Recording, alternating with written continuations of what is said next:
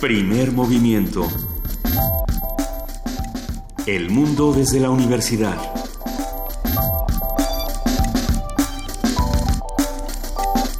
Muy buenos días, son las 7 de la mañana, casi con 7 minutos. Hoy es jueves 20 de abril y los saludamos aquí en Primer Movimiento. Querido Miguel Ángel Quemain, muy buenos días, ¿cómo estás? Hola Luisa, muy bien. Eh, muy bien. Aquí leyendo las noticias y enterándonos desde muy temprano qué pasó. bueno, desde ayer, yo creo que por ahí de las eh, 3 5 de, la, tarde, cinco, ya. más o menos teníamos claro que dice Duarte que, que, que siempre se allana, no, que se allana. Que un ratito por allá en lo que la Sí. PGR hace sus planes. Sí, están redactando la, la, la, la solicitud de extradición. ¿Y tú Ya, ya, van, ya van en la tercera línea. línea.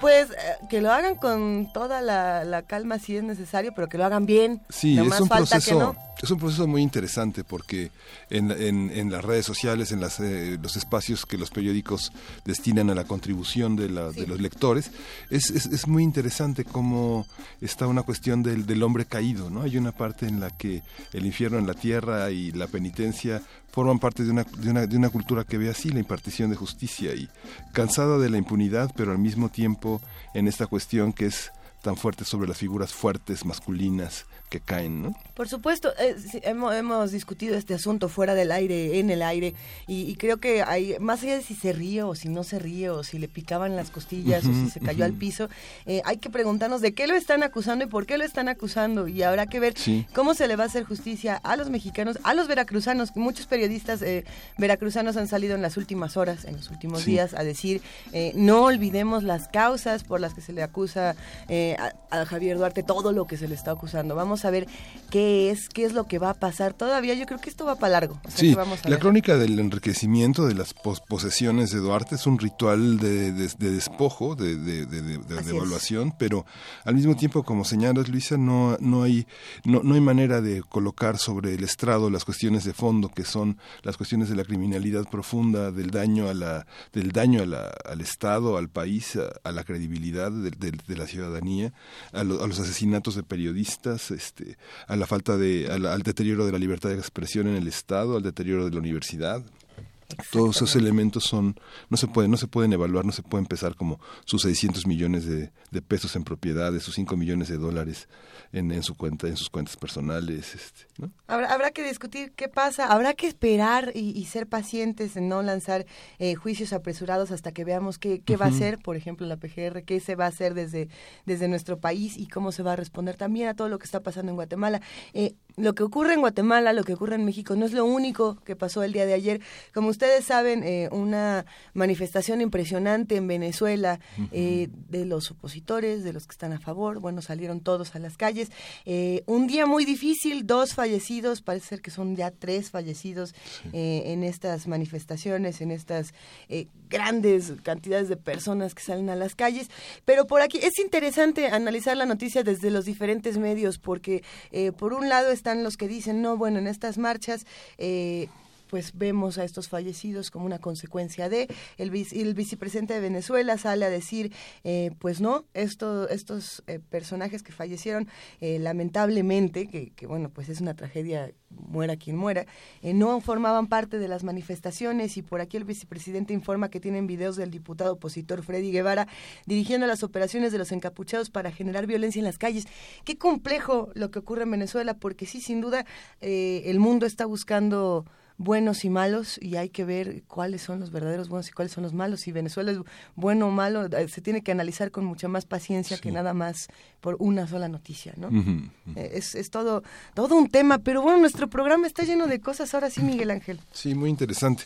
Vamos a tener un, un- un tema que está presente en todas las, eh, en, gran parte del espacio adolescente, pero que tiene consecuencias y tiene expresiones en muchos espacios de la vida adulta. Es el espacio de las autolesiones que vamos a tener como invitada como analista a la doctora María Emilia Lucio y Gómez Maqueo, que ella es profesora titular de la UNAM y es doctora en psicología y se ha especializado en psicoanálisis, forma parte del sistema de investigadores y bueno, vamos a tratar con ella este tema que está en las películas, La Secretaria, quien recordará la secretaria, Uy, la sí. pianista de Michelle Haneke, no. este, este personaje que se autolesiona, sobre todo son lesiones en la piel, en los órganos, en, en, los órganos más ocultos, en los órganos sexuales.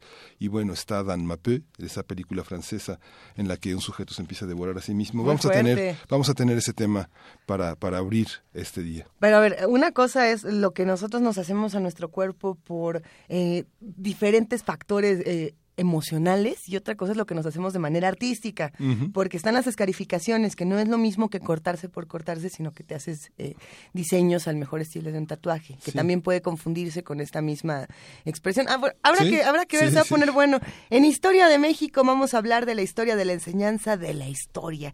Hablaremos con Alfredo Ávila, investigador del Instituto de Investigaciones Históricas de la y presidente del Comité Mexicano de Ciencias Históricas. Siempre se pone bueno con el doctor Alfredo Ávila, así que quédense con nosotros. Sí, vamos a conversar también con Fabio Barbosa, quien es profesor de la Facultad de Ingeniería. Él está adscrito al Instituto de Investigaciones Económicas, es especialista en reservas y potencial de hidrocarburos en México y vamos a hablar de este enorme organismo corruptor que se llama Odebrecht. ¿Qué cosa? Ya, ya íbamos eh. a decir que sí, Odebrecht, Odebrecht, Obedrecht, ¿no? Odebrecht es el nombre. Odebrecht. Porque en diferentes medios se ha dado esta confusión eh, hilarante y no es de risa lo que está pasando con este tema. en la nota internacional, Erdogan, Turquía y el referendo, a unos cuantos días de que eh, pues se le dan más poderes a Erdogan, hay que discutir cuáles serán, qué es lo que pasó de este lado del mundo y lo charlaremos con el doctor Tariq Serawi. Él es profesor de la Universidad Iberoamericana, especialista en Medio Oriente. Te toca poesía necesaria. ¿eh? Me toca poesía necesaria. Antes de que te la saltes. Sí. Ya te caché. Y bueno, vamos a tener los mundos posibles, el encuentro Trump-Xi Jinping en Palm Beach, un postre de chocolate y tomahawks con Alberto Betancourt, quien es doctor en historia, profesor de la Facultad de Filosofía y Letras de la UNAM y coordina el observatorio del G20 de la misma facultad. Venga, pues hay que hacer la invitación a que se queden con nosotros de 7 a 10 en el 860 de AM, en el 96.1 de FM y en www.radiounam.unam.mx. Eh, arrancamos con música esta mañana. Ricardo Peláez, ilustrador, historia eh, todólogo, el que se la sabe de todas, todas con música del mundo, ya está con nosotros por vía telefónica para contarnos un poco de qué vamos a escuchar. ¿Cómo estás, querido Ricardo? Hola, buen día, Luisa, Miguel Ángel. Creo que lo bueno de, que hablen a estas horas es que es mi voz más radiofónica, toda cavernosa de recién despertado. Ya, ya le decíamos el día de ayer a, a Gastón García Marinosi que era el Tom Waits de, de la radio matutina. ¿Tú quién quieres ser? ¿Quieres ser Nick Cave a lo mejor? Mm, bueno, podría ser, no, podría ser el, el, cantante que tenemos para hoy, que justamente tiene una voz grave muy peculiar, muy suave, muy muy profunda, con un grave y un registro, eh, pues bien variado, pero justamente una característica es que tiene una voz una voz grave muy potente, bien buena. Eh, es, vamos a visitar Uganda, eh, vamos a conocer algo de la nueva trova ugandesa, no, no es broma, pero pues, es, este, ¿ustedes se acuerdan de los estudios de Peter Gabriel. Por supuesto. De los estudios Real World. Bueno, pues eh, estos estudios, como eh, ustedes saben, están en Londres, están en, Inglaterra, en el Reino Unido, y han sido responsables, pues, de un montón de, pues, de muchos de estos discos de la ola del World Beat, del Real World, de la música del mundo, y se dieron a la tarea de grabar, pues, músicos de, de todos lados, de Asia, África, sobre todo, de Medio Oriente. Y hoy vamos a hablar de Geoffrey Oriema. Eh, viene a ser casi una efeméride la, nuestra música de hoy porque él cumplió años nada menos que el, pasado 16 de abril, 64 años. Él es, como digo, de, Uganda y pues la historia de los músicos de África es muy parecida, eh, hasta parecen calcadas, eh, crecen eh, aprendiendo música, aunque sus familias no sean necesariamente musicales, como es el caso el papá de Geoffrey Oriema, que era eh, funcionario del gobierno de Idi Amin, aquel gobernante dictador de Uganda, eh, pero en algún momento cae en desgracia, es asesinado y eh, él tiene que huir del país a los 24 años, en el 77, él sale así de, de contrabando en el, la cajuela de un carro hacia Kenia, él había aprendido música con, con un maestro, aprendiendo a tocar dos instrumentos básicamente típicos, además de Uganda. Por un lado, el lukeme, que es eh, la versión ugandesa del kalimba o el embira de, Zimbabue, que es esta cajita eh, pequeña de madera que es eh, se toca con los dedos y eh, que son como unas teclitas metálicas que se que se pulsan, es como un instrumento percusivo, se pulsan con los dedos y hace un sonido como de, gotitas, digo yo, eh, eh, de agua así cayendo, un sonido muy dulce y lo van a identificar en, justamente en la primera canción. Y también otro instrumento que es el nanga, que es un instrumento de cuerda, una cajita también alargada eh, de como de siete cuerdas que hace un sonido muy elemental no tiene como no se pulsan en, como en la guitarra para dar diferentes eh, sonidos en, en, el, cuerpo del en el brazo digamos de la guitarra este es un sonido muy básico y estos son los instrumentos con los que él empieza a tocar.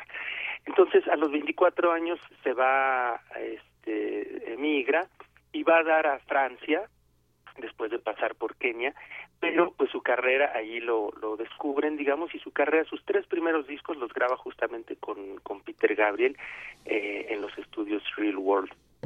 Tiene, eh, tiene una canción bellísima que si no me si no me equivoco, a lo mejor lo estoy confundiendo, pero es Lando Vanaka, donde precisamente tocaba con Peter Gabriel. En la primera canción, de hecho, no, en la segunda vamos a escuchar también que le hace ahí Peter Gabriel los coros.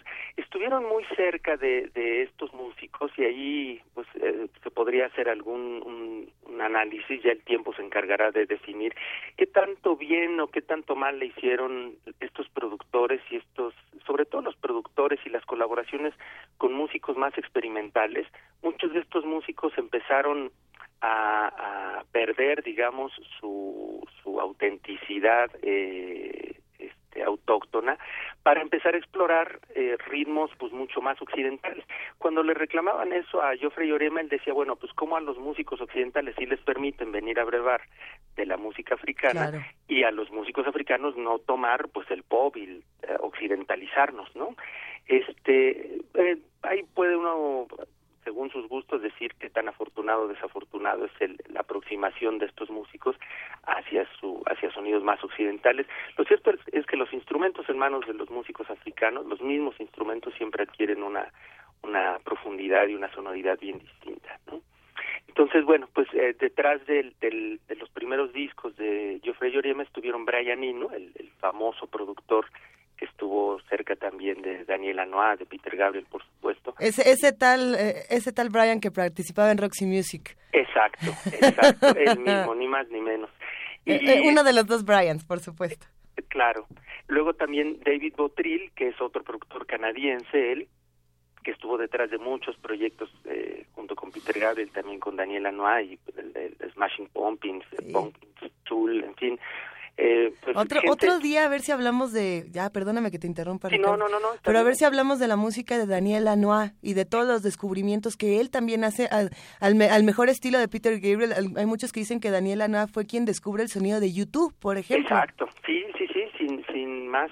Eh, de hecho, esta combinación pues afecta a ambos bandos, digamos, ¿no? Estos estos músicos y productores eh, salen transformados de su de su encuentro con, con la música africana y la música del mundo. Y por otro lado los músicos africanos pues también crecen y se multiplican eh, con, con las sonoridades y las capacidades tecnológicas que le ofrecen los estudios.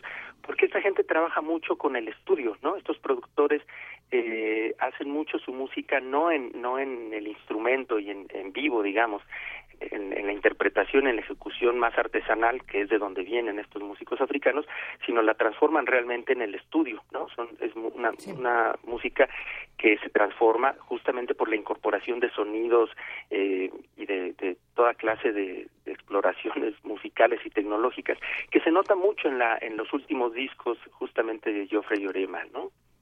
Entonces vamos a escuchar en, en, en, orden, digamos, de sus discos. Primero, eh, Piri Wangoilla, una canción de amor que habla de cómo este muchacho se emociona cuando ve a su chica y todo su cuerpo se sacude. Este es de su disco Exilio, eh, la primera canción que vamos a escuchar y es justamente de las más elementales en términos instrumentales. Toca precisamente con estos dos instrumentos y algo de percusiones le agrega David Botterill. Eh, luego, un poco más tarde, vamos a escuchar una canción muy linda, muy dulce, muy bonita, eh, que me gusta mucho, que se llama Hard Labor, eh, que es de su disco Beat the Border, o sea, como golpea la, la frontera o el ritmo de la frontera, no sé cómo se pueda traducir esto. y allí vamos a escuchar justamente a Peter Gabriel en, la voz haciendo algo de coros y, su voz inconfundible también. Luego del tercer disco, eh, Night to Night, Noche a Noche, una de su disco que, se llama así, la canción eh, Sardina Memories. Sardina Memories. Exactamente. y vamos ya para terminar, hacia el final del programa, él participa en un disco que hacen de homenaje en Francia a Leonard Cohen. No sé si tú conoces esta esta versión, Luisa, de Susan. Este disco es de 1991. Es la canción con la que participa Geoffrey Oriema en, en este disco de, de homenaje a, a este, a Leonard Cohen. Aquí el mero, mero experto en Leonard Cohen es Miguel Ángel Quemain, que ya está ¿Ah, haciendo que, soy fan, él sí se la sabe. Soy fan. ¿Conocías esta versión, Miguel Ángel? Sí, sí, la conocía, pero el eh, fan, este, el fan es el más inexperto de, es el más inexperto ah. conocedor. Está, está, cegado por su pasión. Por la pasión. Y no, sí. Vámonos a la música. No es objetivo tu, tu juicio. Muy bien. Vamos, vamos a la música. Esto es Pirihuangoilla, eh, del primer disco de, de Geoffrey Orema. A ver qué les parece. Recibimos retroalimentación, críticas y reclamaciones en, en el Facebook, eh, donde estoy como Ricardo Peláez Boicochea.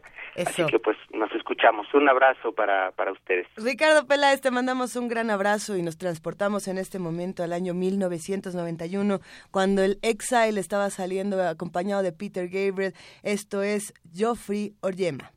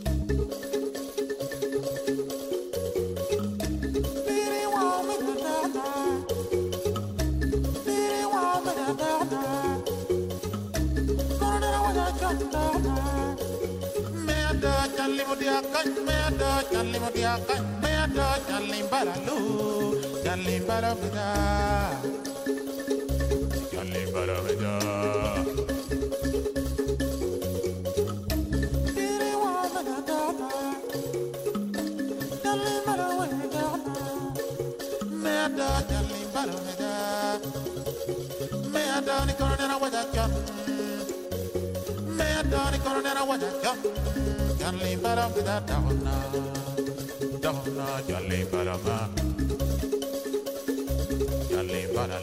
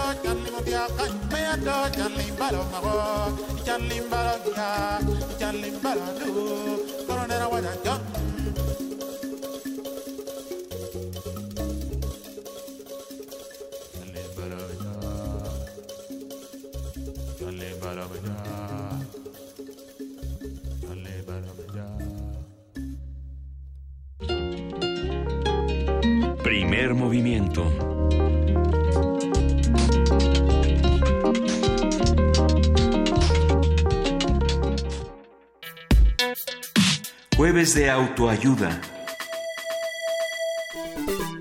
Una autolesión se define como el hecho de causarse un daño físico como método de alivio a algún sufrimiento psicológico difícil de manejar. Esta es una manera de definir las autolesiones. Sí, cortes, quemaduras, golpes, entre otras lesiones autoinfligidas, pueden convertirse en un acto compulsivo para liberar el dolor emocional, la furia, la ansiedad o incluso para sentirse en control con respecto a una determinada situación. Hoy conversaremos sobre las autolesiones, cómo se definen, cuáles son sus causas más comunes, las poblaciones de riesgo y la forma de detectar y manejar este problema, todo esto y más, lo vamos a platicar esta mañana con la doctora María Emilia Lucio y Gómez Maqueo. Ella es profesora titular de la UNAM, doctora en psicología, especialista en psicoanálisis, nivel 3 del Sistema Nacional de Investigadores. Y para nosotros, María Emilia Lucio, es un gustazo escucharte. Buenos días. Buenos días. Eh, Muchísimas gracias por tomarnos la llamada y para hablar de un tema eh, interesante que hace un buen rato ya no ya no hemos escuchado en, distintos medios de comunicación, el tema de las autolesiones. ¿Qué son y, y actualmente cómo las vivimos?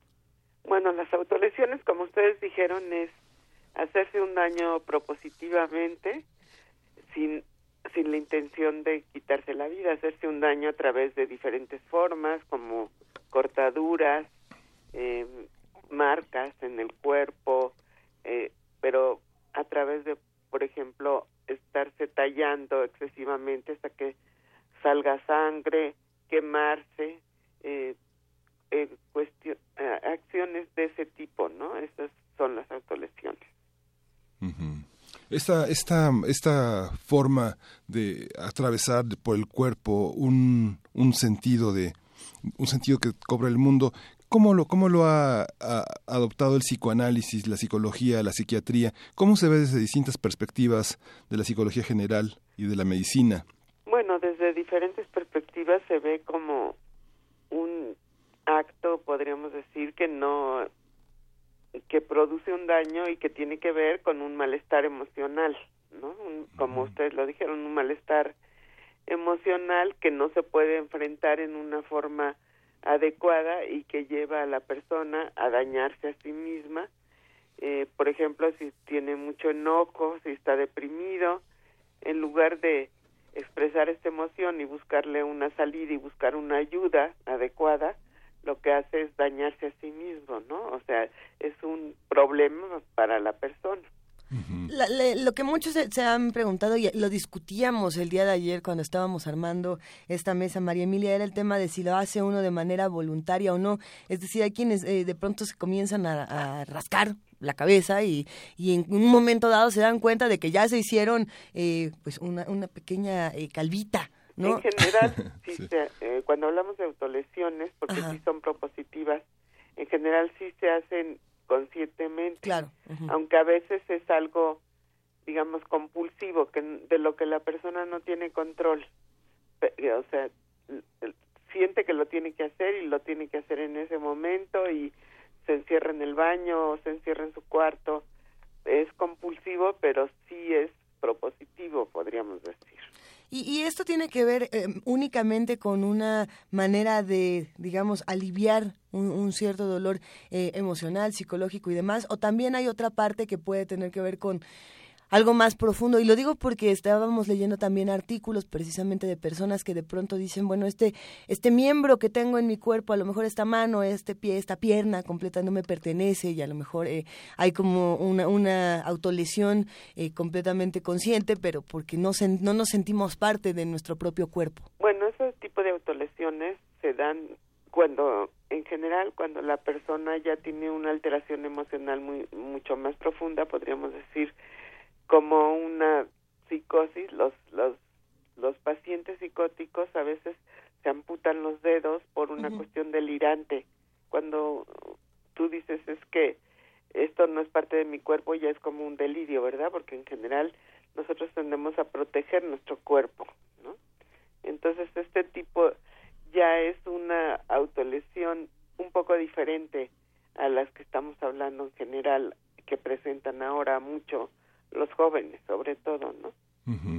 Desde las perspectivas, digamos, este, distintas perspectivas médicas, psicológicas, psicoanalíticas, este es un fenómeno muy interesante porque puede ser interpretado bajo un orden mítico muy, muy, este, muy ajeno a lo que en realidad le pasa al paciente. En realidad puede ser tratado con medicamento un, tra- un trastorno obsesivo compulsivo y en realidad pues, es una manifestación de lo inconsciente que se puede tratar bajo una terapia en la que la persona puede entender qué es lo que está significando lo que hace, ¿no? Sí, pero cuando la persona ya se hace tanto daño a sí mismo o puede ser peligroso para los demás, el medicamento actualmente podríamos decir es como la camisa de fuerza que, que anterior y es un, como una forma de ayudar a controlar de momento, aunque eso no va a aliviar todo lo que viene detrás, ¿no? Eso habría que trabajarlo con una terapia, pero el medicamento no es la solución, pero a veces sí es una ayuda, ¿no? Sí. Pero no en las autolesiones que estamos, eh, que creo que es de las que se está hablando más, que son las que tienen los adolescentes, el medicamento pues no va a ser la solución, ¿no? ¿Cuál es la solución? ¿Qué, ¿Cómo pensamos? ¿Cómo pueden pensar los padres sin, sin una gran información académica qué le está pasando a alguien que se oculta, que pasa mucho, mucho tiempo en el baño, muchas horas encerrado en la habitación y que por un accidente se ven lesiones en la cara, en la piel, en los brazos, en las manos? ¿Cómo, cómo Eh, ayudar? En general los adolescentes no se lesionan en la cara, Ajá. los jóvenes se lesionan en lugares donde no se ve fácilmente, Ajá. o sea, a veces, por ejemplo, que se lesionan en los brazos, eh, se tapan, ¿no? Y ese es uno de los problemas, porque el que se autolesiona muchas veces y en general piensa que no es un problema, que es algo que él hace y, y ya, ¿no? Entonces lo primero es que se den cuenta que sí es un problema, que tiene que ver mucho con una forma inadecuada, podríamos decir, de manejar su afecto, ¿no? O sea, no pueden controlar su afecto, su enojo, su depresión y algunos de los que se autolesionan dicen me, auto, me autolesiono para no suicidarme, ¿no? Sí. Y, y, y, cada caso pues es diferente, pero muchas veces lo ocultan, ¿no? Y, y bueno, hemos encontrado en algunos estudios que hemos hecho que ahora esto empieza desde una edad, eh, desde los 10 años, por ejemplo, hemos encontrado niños de primaria que ya lo hacen y lo siguen haciendo hasta la universidad, ¿no? Hay un estudio reciente que hizo un alumno de la facultad en donde se ve cómo los eh, los alumnos de licenciatura lo siguen haciendo, ¿no? O sea, es algo pues que tiene mucho más importancia, yo creo, de la que se le ha dado y que se tiene que estudiar mucho más. En lo que han estudiado, ¿cómo detectarlo? ¿Cómo un, padre se puede dar cuenta si ya no puedes en- entrar en esa intimidad que los padres con niños pequeños tienen a la hora del baño, a la hora de prepararse para ir a nadar a un deportivo, a un balneario, etcétera? Se pueden apreciar este tipo de lesiones. Sin embargo, en un adolescente no. La intimidad eh, juega un papel muy, muy, muy fuerte. Sabemos que hay personas muy intrusivas, pero en general los adolescentes tienden a ocultarlo. ¿Cómo darse cuenta? ¿Hay que hablar? ¿Cómo, lo puede uno ver? Bueno, es, es que muchas veces esto surge de un problema de comunicación, ¿no? O sea, lo- y que viene desde que somos pequeños, de que no nos enseñan a expresar nuestras emociones, ¿no? Entonces a veces los padres no se comunican con sus hijos, por eso no se dan cuenta también, ¿no? O sea, eh, si el hijo se empieza a tapar, por ejemplo, hace mucho calor, pues está bien la intimidad, hay que respetarla, pero también hay que ver que está pasando algo raro, ¿no? Entonces pasan otras cosas que nos que le pueden indicar al padre que algo está pasando con el adolescente, pero a veces no lo percibe porque pues no es no tiene una comunicación muy adecuada con muy abierta, digamos, con el adolescente y porque es un problema que viene desde antes, ¿no? Desde que era niño. Entonces lo, creo que es importante que aprendamos a comunicar nuestras emociones mejor. Me, me quedé pensando, por ejemplo, en, el- en este manual, en el DSM, en sus, en sus múltiples publicaciones, eh, y en cómo hace muchos años había eh, trastornos que eran considerados trastornos y que más adelante se dijo, bueno, esto no puede entrar en un, en un manual, como era el caso, por ejemplo, de, los homosexuales, si no me equivoco. eh, y, bueno, históricamente se ha tratado este tipo de, trastornos y de, de- situaciones de manera muy distinta. Eh, me pregunto, ¿las autolesiones están dentro del DSM? Sí, sí están. Sí están, es re- si no me equivoco, este es reciente, o más o menos reciente. Sí, sí, sí, pero sí están dentro del DCM porque pues Ujú. es una alteración. Claro. El, el lastimar al propio cuerpo, pues sí es una alteración. Claro que las autolesiones tienen diferentes orígenes Ujú. y tienen, eh, digamos, diferentes niveles. Hay autolesiones leves, hay autolesiones severas, hay autolesiones muy eh, muy frecuentes. Alguien lo puede hacer dos o tres veces y alguien lo puede hacer durante años, ¿no? Entonces, es tiene diferentes niveles y por eso hay que ver qué es lo que está pasando con el joven, ¿no? Hay, hay quienes definen en diferentes estudios que esto se relaciona directamente con conductas adictivas, con personalidades limítrofes, por ejemplo, eh, y también resulta interesante contrastar estos estudios y contrastar todos estos análisis con esta otra parte de cómo se han analizado las cicatrices en el cuerpo que tienen que ver con, con la parte ritual, con la parte religiosa, no solamente con la, digamos, más lejana, entre comillas, que puede ser la, la oriental y que puede ser desde los tatuajes eh, de los Dayaks, que también nos podemos venir un poquito más para, para acá y pensar en, en los estigmas religiosos, ¿no? Y, y hay como muchas maneras de ver la cicatriz y de ver las heridas en el cuerpo. Eh, ¿Cómo podemos saber cuándo Pero- sí y cuándo no? Las autolesiones no deben de, no eh, se distinguen de estas eh, lesiones en el cuerpo, podríamos decir que tienen un significado religioso. No tienen un significado religioso estas autolesiones. ¿no? Lo que sí es eh, un problema diferente y es algo que contribuye a que este problema se haga más importante en la actualidad son es que a través de las redes sociales hay sitios en donde a los a los adolescentes se les dice cómo lesionarse Así es. y se hacen como grupos de, de adolescentes que se autolesionan, ¿no? Entonces, pues esto es diferente ahora con las redes sociales que lo que sucedía antes y esto ha hecho que pues que tenga más intensidad, podríamos decir, este fenómeno, ¿no?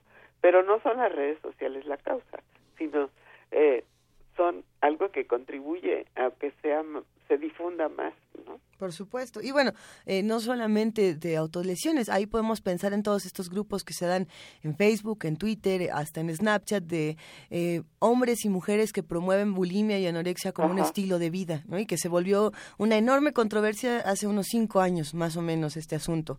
Eh, ¿Qué pasa? ¿Cómo, ¿Cómo se...? No se puede controlar lo que uno encuentra en redes sociales, pero sí se puede estudiar, quizá, o, o analizar todos juntos, no lo sé. No, sí se puede estudiar y analizar y además este se puede sugerir cuando ya Sí. alguien llega a pedir ayuda psicológica, ayuda eh, profesional por las autolesiones, sí se puede eh, sugerir que no se entre a esos sitios, ¿no? Claro, no vamos a tener un control, pero sí puede ser, digamos, como si tú quieres estar en tratamiento y que vamos a resolver esto, de momento al menos no vas en, mientras estés en el tratamiento no entres a esos sitios, ¿no? Claro. Y, ¿Qué y- se- y Ujú, sí. sí. analizar que realmente cuál es el motivo que te está llevando a hacerte ese daño, porque yo siempre pongo un ejemplo que no sé si ustedes lo pensaron ayer que estaban viendo todo esto. Yo no me imagino a mí misma sacándome sangre con un este exacto con un sacapun con la ho- hoja de un sacapuntas, ¿verdad? O sea, me produciría demasiado dolor, pero ellos dicen que no sienten dolor, que sienten más dolor de no hacerlo que de hacerlo, ¿no? Entonces ahí estamos viendo que sí ya hay un trastorno del afecto, ¿no? Y que no saben controlar adecuadamente y expresar adecuadamente sus afectos. Entonces a veces pues la comunicación entre los padres y los adolescentes ayuda, pero también a veces hay que acudir a una ayuda profesional. ¿Qué hay que leer para prevenir? ¿Qué hay que saber? ¿Qué es lo que se tiene que entender? La- la- las lecturas psicoanalíticas este, son complejas, ¿no? De No, yo manera. creo que leer eso, desgraciadamente en México la psicología no ha- no se ha acercado tanto al público en general, ¿no? Ujú. Creo que nos hace falta esa parte de escribir para los padres y, y, y- pero yo creo que más de leer lo que se trata es buscar la ayuda cuando se necesita, ¿no? Y- ¿Dónde buscar la ayuda? Digamos, si hay una hay una parte en la que, pa- este, como usted lo está señalando, Luisa preguntaba sobre el DSM-4, ahora ya tenemos el DSM-5, y las autolesiones están repartidas este, en distintos ejes. En realidad, desde el punto de vista de la psiquiatría, se ve como un síntoma, no se ve como, una, como un vínculo estrechamente vinculado al, al, al, al in- a lo inconsciente, como lo ha hecho autores como Samir Ali, como Didier Anciu, como toda la, este, este. Pierre Martí, como toda la como toda la pléyade del psicoanálisis. Yo revisaba el diccionario del cuerpo que hizo las prensas universitarias de Francia, que es una una amplia división, una, una amplia señalización del cuerpo y del sentido que tiene el cuerpo en la antropología, en todo este mundo psicoanalítico y el mundo sociológico. Pero cómo cómo acercarse si no es un si es un síntoma, cómo verlo de una manera más profunda, pero al mismo tiempo sencilla para la gente que, que tiene hijos y que está preocupada por los problemas de comunicación de las redes, etcétera. Pues verlo que esto, si esto está sucediendo, es un síntoma de que le está pa- hay un malestar en el adolescente o en el joven y que ese malestar pues puede tener ya un fondo desde hace tiempo y que necesita recibir ayuda. Ajá. Eh, Se ha estado pensando últimamente en que esto debe tratarse, por ejemplo, en grupos de, de adolescentes, pero bueno, sabemos, eh, y me permito decirlo, que en la actualidad no hay lugares, tantos lugares tan adecuados para tratar a los adolescentes, ¿no? Los problemas de los adolescentes es algo que se tiene que trabajar más. Eh, Y lo, y lo otro que platicábamos también era eh, que nosotros pensamos que sí, esto es algo que le ocurre más a los adolescentes y a los niños, pero también los adultos llegan a entrar en este en este tipo de, de asuntos o, cómo- o cómo se vive desde los adultos que además ya tienen toda, supuestamente ya tienen toda la información y ya se la saben de todas, todas, María Emilia. Pues el problema es que ellos dicen que no es un problema, ¿no? Que sienten que no es un problema. Sienten un alivio y, y se hace, ¿no? Entonces, pues desde sensibilizarlos a que sí es un problema y que es un problema que los puede llevar a otras cosas.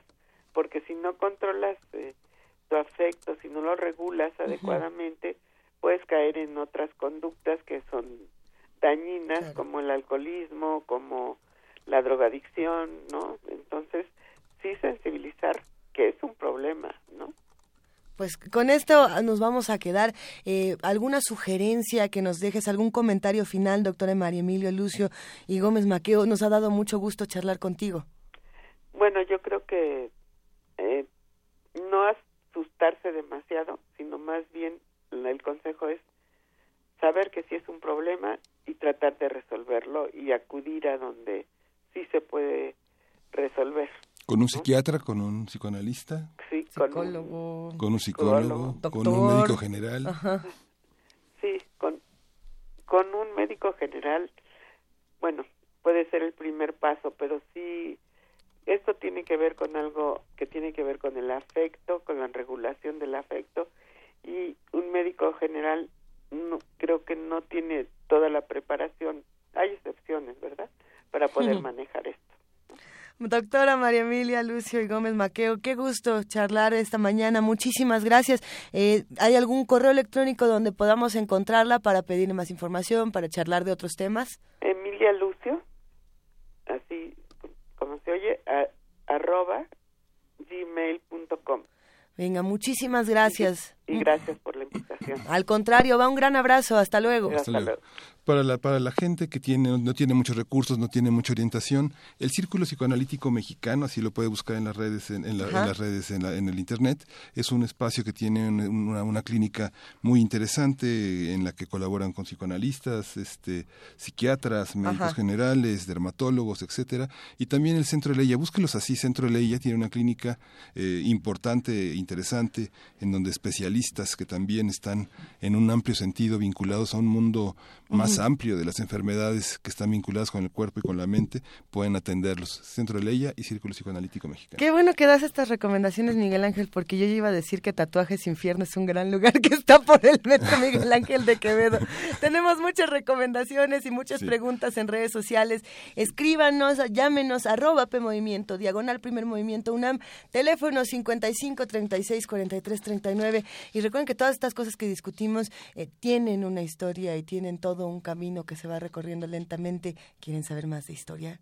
Chan, chan. Está con nosotros Alfredo Ávila. Está con nosotros Alfredo Ávila, quien es profesor, investigador del Instituto de Investigaciones Históricas de la UNAM y un colaborador ya entre nosotros eh, permanente y que nos ilustra, nos, nos pone a pensar y a discutir el tema de la historia de México. Oye, hoy, Miguel Ángel. hoy, hoy está con nosotros. Hola Alfredo, ¿cómo estás? Anunciamos que la historia de la enseñanza de la historia es el tema de nosotros de hoy. Miguel Ángel Luisa, muy buenos días. ¿Cómo estás, querido Alfredo Ávila? Bien sorprendido porque todavía no hay chicos en las escuelas y llega uno en un patatín a, Radio UNAM. Es la única razón por la que no hemos llegado tarde a ninguna de estas transmisiones y nos da mucho gusto que nos acompañes. ¿De, de qué vamos a hablar y cómo le vamos a entrar? Pues vamos a hablar de cómo se ha enseñado la historia en la historia de México.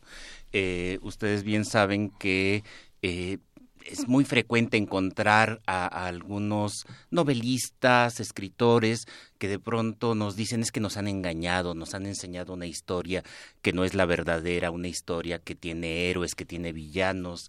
Eh, y, y bueno, la, la, la respuesta por qué ha sido esto así es porque también la enseñanza de la historia en México tiene su propia historia y tiene una historia que, eh, que se fue construyendo en un momento en el que era necesario construir precisamente eh, esta llamada historia de bronce con héroes, con villanos, en un esfuerzo por construir a la patria misma, por construir a la nación misma. Está, está esta frase que creo que ya todos tenemos muy interiorizada de la historia siempre la cuentan los, los vencedores, ¿no?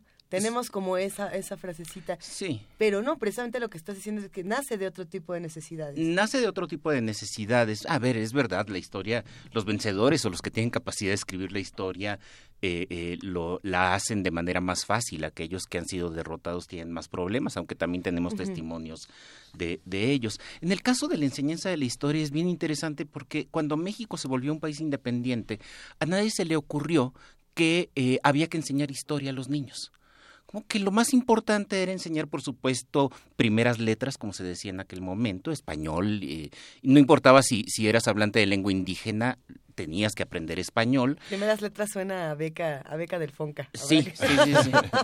Eh, y había que, había que enseñar matemáticas, había que enseñar aritmética, había que enseñar todas estas cosas que eran útiles. Y luego pens- eh, es un momento de mucho utilitarismo, entonces había que enseñar ya de manera un poco más formal, pues agricultura, este, mecánicas, ingenierías, cosas como, cosas como esa. Y a nadie se le ocurría que fuera interesante estudiar historia.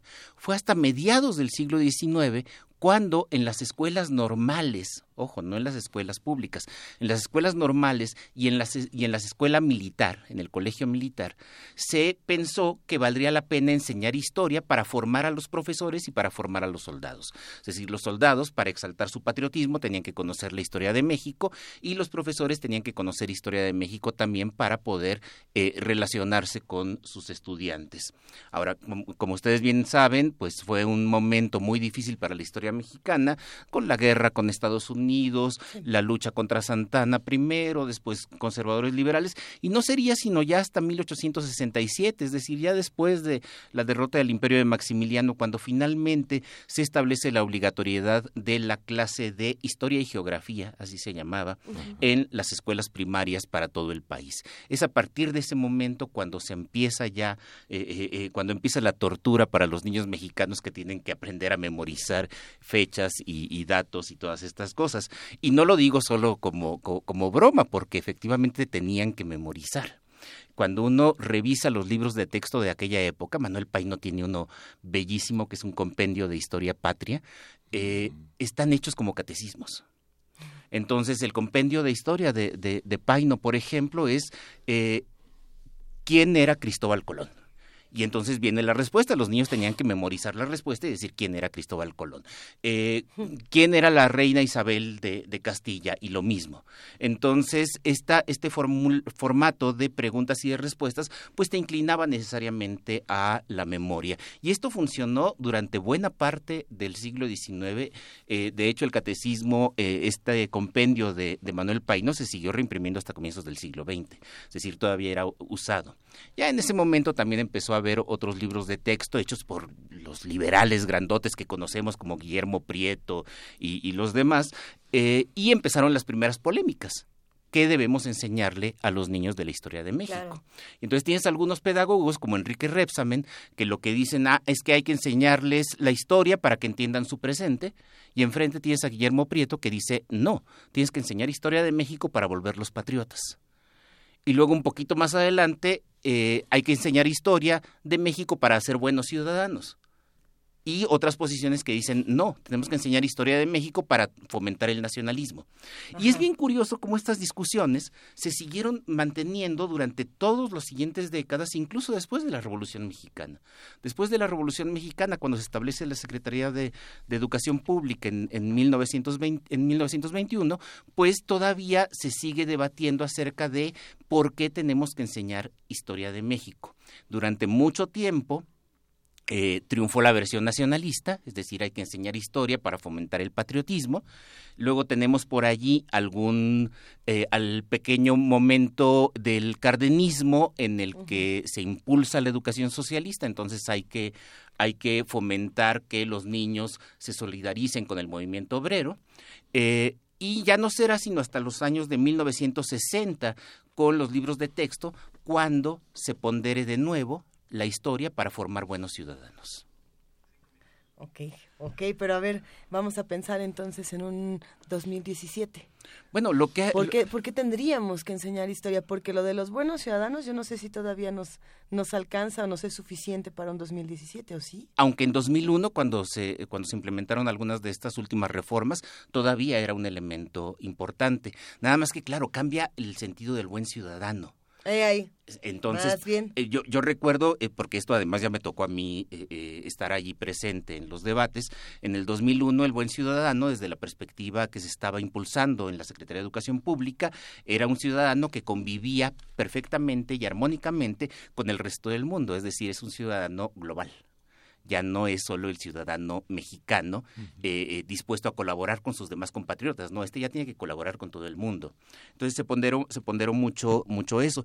Y ahora lo que tenemos, eh, hace que cuatro o cinco semanas que se presentó esta iniciativa para un nuevo modelo educativo que eh, todavía no todavía no conocemos cómo vienen los planes de estudios de historia tenemos por ahí algunas noticias pero lo más interesante es que ahora se pretende ponderar eh, la eh, comprensión el análisis y no tanto la memoria de hecho, a mí no me gustó mucho que el secretario de Educación dijera, bueno, es que la memoria es mala, hay que olvidarse de la memoria. No, la memoria también es bien útil.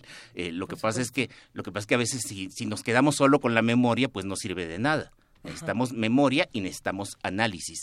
Entonces, eh, por allí, por allí va esto. Pero cuando empezamos a ver lo que sucedía con los libros de texto de 1960, ya estaban pensando en eso, ya estaban diciendo no hay que memorizar, hay que entender procesos. Cuando vemos los libros de, texto de 1972, que, que, en aquel momento además se eliminó historia y se pusieron como ciencias sociales, como algo que englobaba todo, pues también era este afán cientificista, ya no tenemos que memorizar los datos, sino tenemos que comprenderlos.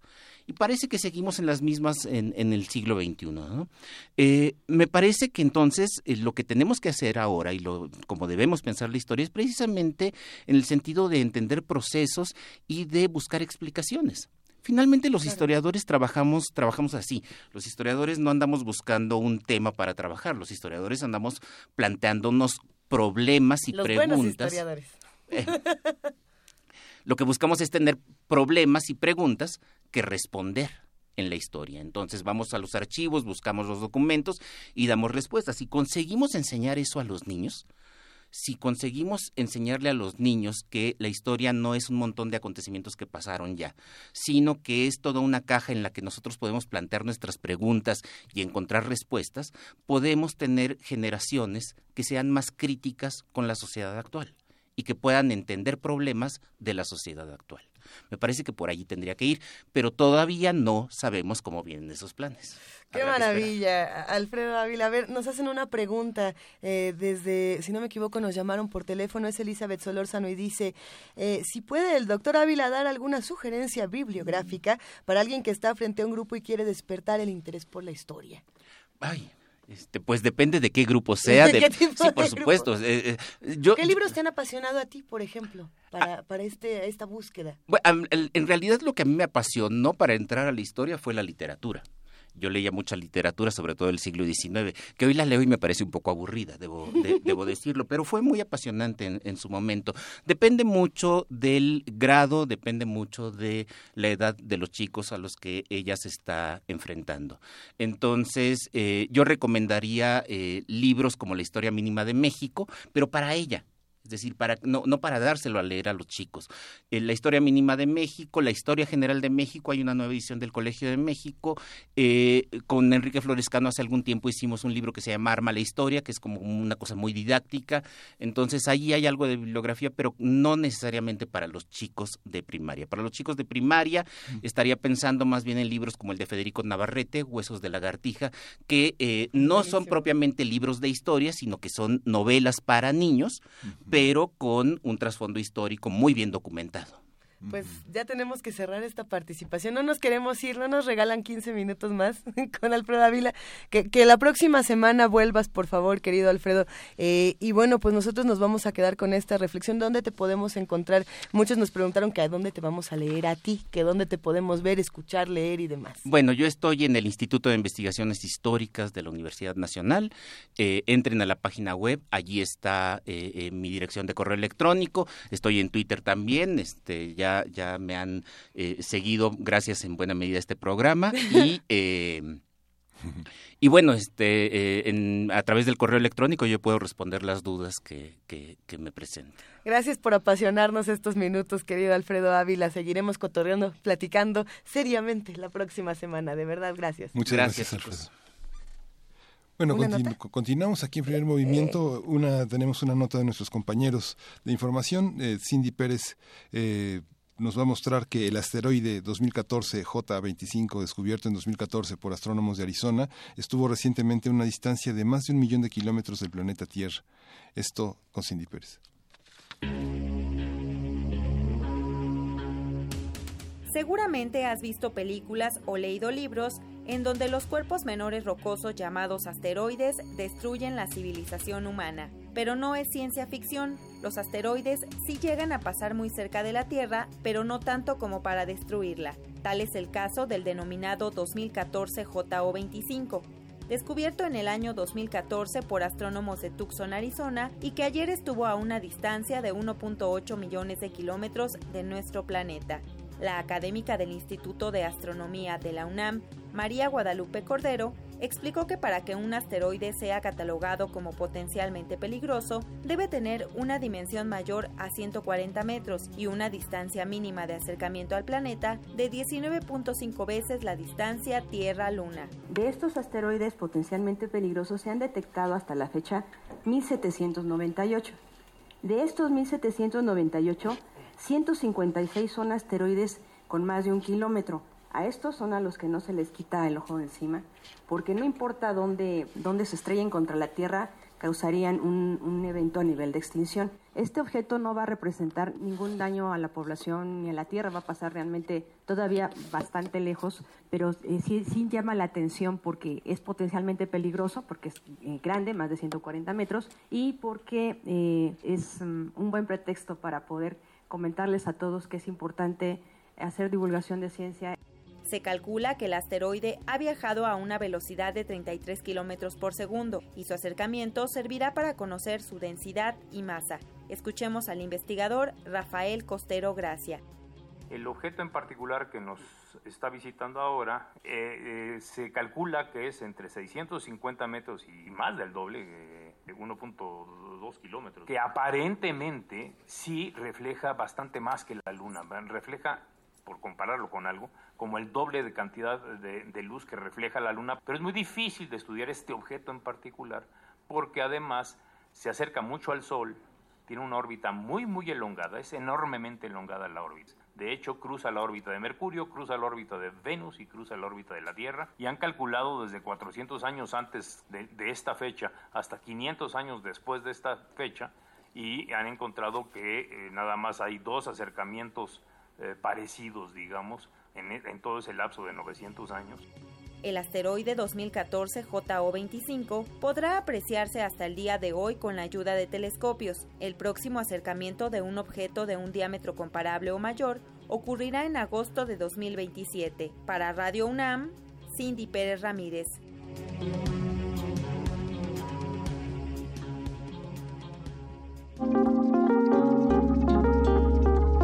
Primer movimiento.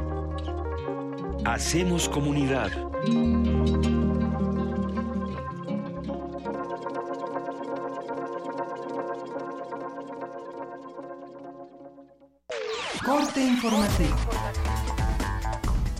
La UNAM. El rector de la UNAM, Enrique Grague, inició hoy una visita de trabajo a Santiago de Chile, donde participará, entre otros eventos, en la octava Asamblea de Rectores de la Red de Macrouniversidades de América Latina y el Caribe. Jesús Antonio del Río Portilla fue designado director del Instituto de Energía Renovables de la UNAM para un segundo periodo que concluirá en 2020. El día de hoy somos profesionales en hacer investigación, pero creo que nos hace falta todavía generar algo más de investigación de frontera. La oportunidad de realmente internacionalizarnos es algo que debemos aprovechar. Podemos tener la posibilidad de enriquecer con la estadía de estudiantes de fuera a nuestros estudiantes locales y precisamente a nuestros estudiantes locales también mandarlos hacia afuera. Nacional. Diputados del PAN y PRD solicitaron la comparecencia de los titulares de la PGR Raúl Cervantes y del secretario de Relaciones Exteriores Luis Videgaray para que expliquen por qué se pidió a Guatemala la extradición de Javier Duarte, que es un proceso más largo, y no la deportación, que es inmediata. Por su parte, la bancada del PRI se opuso a la solicitud y estimó que no se necesita llamarlos para tener detalles del caso. La Cámara de Diputados votará el próximo 27 de abril el dictamen sobre la solicitud de desafuero del diputado priista Antonio Tarek Abdalá, quien fue tesorero de Javier Duarte y a quien la Fiscalía de Veracruz acusa de un presunto desvío de recursos. Enrique Ochoa, dirigente nacional del PRI, acusó a Andrés Manuel López Obrador de ser cómplice y sostener una hermandad criminal con Javier Duarte. La Comisión de Gobernación de la Cámara de Diputados propuso un dictamen de ley de seguridad interior donde se defina una intervención permanente del Ejército y la Marina en tareas de seguridad pública. El proyecto planteó que las Fuerzas Armadas realicen las acciones que sean necesarias en áreas del país y vías de comunicación e instalaciones que lo requieran. Luis Raúl González Pérez, presidente de la Comisión Nacional de los Derechos Humanos, celebró la postergación de la aprobación de la Ley de Seguridad Interior para que haya una discusión amplia sobre el tema. Por su parte, Roberto Campas Cifrián, subsecretario de Gobernación, señaló que sería insensato que las Fuerzas Armadas regresaran a los cuarteles, pues las policías estatales y municipales fueron contaminadas por el crimen organizado. Por falta de consensos entre las bancadas políticas en la Cámara de Diputados, legisladores del Partido Verde modificaron el dictamen que prohíbe espectáculos con mamíferos marinos como delfines. Gerardo Ceballos, investigador del Instituto de Ecología del UNAM, analizó en Radio UNAM la iniciativa del Partido Verde para desaparecer los delfinarios. Los recursos naturales, en este caso animales como los delfines y otras especies, muchas veces uso correcto puede ayudar a su conservación y puede ayudar a que pese en general esté en mejores condiciones, aunque se tengan que explotar algunos ejemplares. Esto de las prohibiciones, si no se hace una reflexión seria como cuando se prohibieron los animales de circo, sin ninguna eh, planeación de qué iba a pasar con los miles de animales que eran circo, la mayoría acabó o siendo sacrificados abandonados en las carreteras. Es decir, son problemas complejos que si algo está permitido y de repente lo prohíbe sin ninguna razón o sin una planificación correcta puede tener consecuencias negativas. Internacional. El gobierno de Estados Unidos anunció que el presidente Donald Trump recibirá a su homólogo palestino Mahmoud Abbas el próximo 3 de mayo. El portavoz de la Casa Blanca, Mike Pence, informó que también se espera una pronta reunión con el Papa Francisco. Solo quiero asegurar que estaremos contactando al Vaticano para ver si una reunión, una audiencia con el Papa puede ser agendada. Tendremos más detalles sobre eso. Obviamente estaríamos honrados de tener una audiencia con su santidad. Por otra parte, Mike Pence aseguró que su país dará una respuesta aplastante en caso de un ataque de Corea del Norte. Medicina legal, maestro, es el conjunto de una esencia que pudiéramos llamar nosotros conforme la fisiología. Un día Tiene como usted hoy. dos clases de medicina legal. La medicina legal, que es legal ya estando legalizada. En 1933 murió el comediante y director del cine mexicano Mario Moreno Cantinflas, considerado uno de los artistas nacionales más conocidos a nivel mundial. Ahí está el detalle y el bolero de Raquel son algunas de sus películas más reconocidas. mire usted, ya cambia el asunto en esa forma y en ese caso la medicina legal. Hasta aquí el corte, en una hora más información. Escuchas XEUN. Radio UNAM.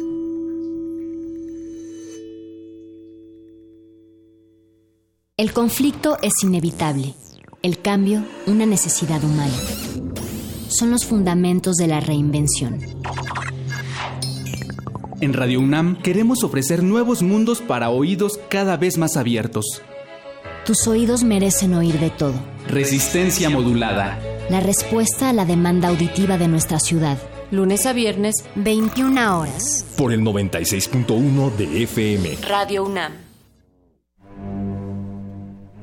Una orquesta en la cocina. Cuarteto de cuerdas en el auto. Y un violonchelo solista sentado en el sillón favorito de la sala. Orquesta Filarmónica de la UNAM. Desde la sala Nezahualcóyotl. Escucha los conciertos los domingos al mediodía. Desde la comodidad de tu casa. 96.1 FM. Radio UNAM. Ballets de todos los tiempos. Música medieval, barroca, moderna. Los sonidos que hacen mover al cuerpo en un solo programa. Diáspora de la danza. Lunes a viernes a las 6.40 de la mañana y su retransmisión a las 3 de la tarde. Por el 96.1 de FM. Radio UNAM. Como tú, yo vivo con miedo a no tener trabajo, a que mis hijos no lleguen a casa sanos y salvos, a que el dinero no me alcance para llegar a fin de mes, a que me atropellen otra vez con falsas promesas, a que me violen con las mismas mentiras de siempre. Al igual que tú, siento que nadie está de mi lado, nadie, excepto el PT. No estás sola. El PT vela por ti. El PT te acompaña. El PT te empodera.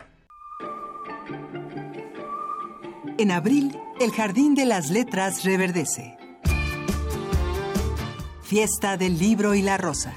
Sigue la transmisión especial en vivo desde el Centro Cultural Universitario. Viernes 21 a las 10 de la mañana, sábado 22 y domingo 23 a las 4 de la tarde. Abre los oídos y echa raíces. Radio UNAM, 96.1 FM. Un gato hambriento contempla el mar. De pronto, el cielo le manda comida.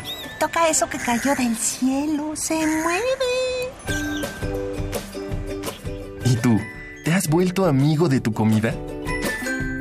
Ven y conoce la historia de Afortunada, un relato de amor, lealtad y muchos títeres. Sábados de abril a las 13 horas en la sala Julián Carrillo de Radio UNAM. Ven y conoce nuevos amigos. Soprano vaga en pena. Revive el suceso que la condujo a la muerte. Locura, castigo, rebeldía. Heroínas transgresoras. Farsa trágica interpretada por Luz Angélica Uribe, para mayores de 12 años. Todos los domingos de abril a las 13 horas en la sala Julián Carrillo de Radio UNAM. Entrada libre. Ven y pierde la cordura.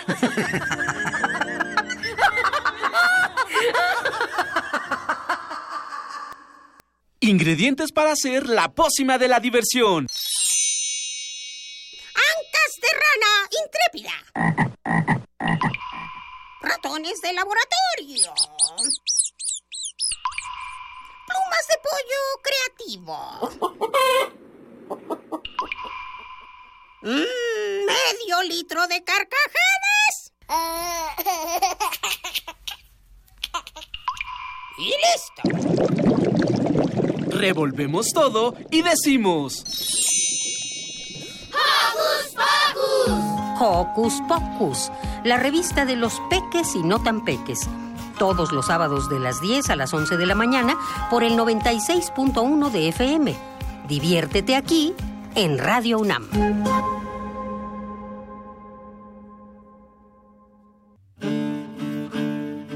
Sumérgete en la música del planeta.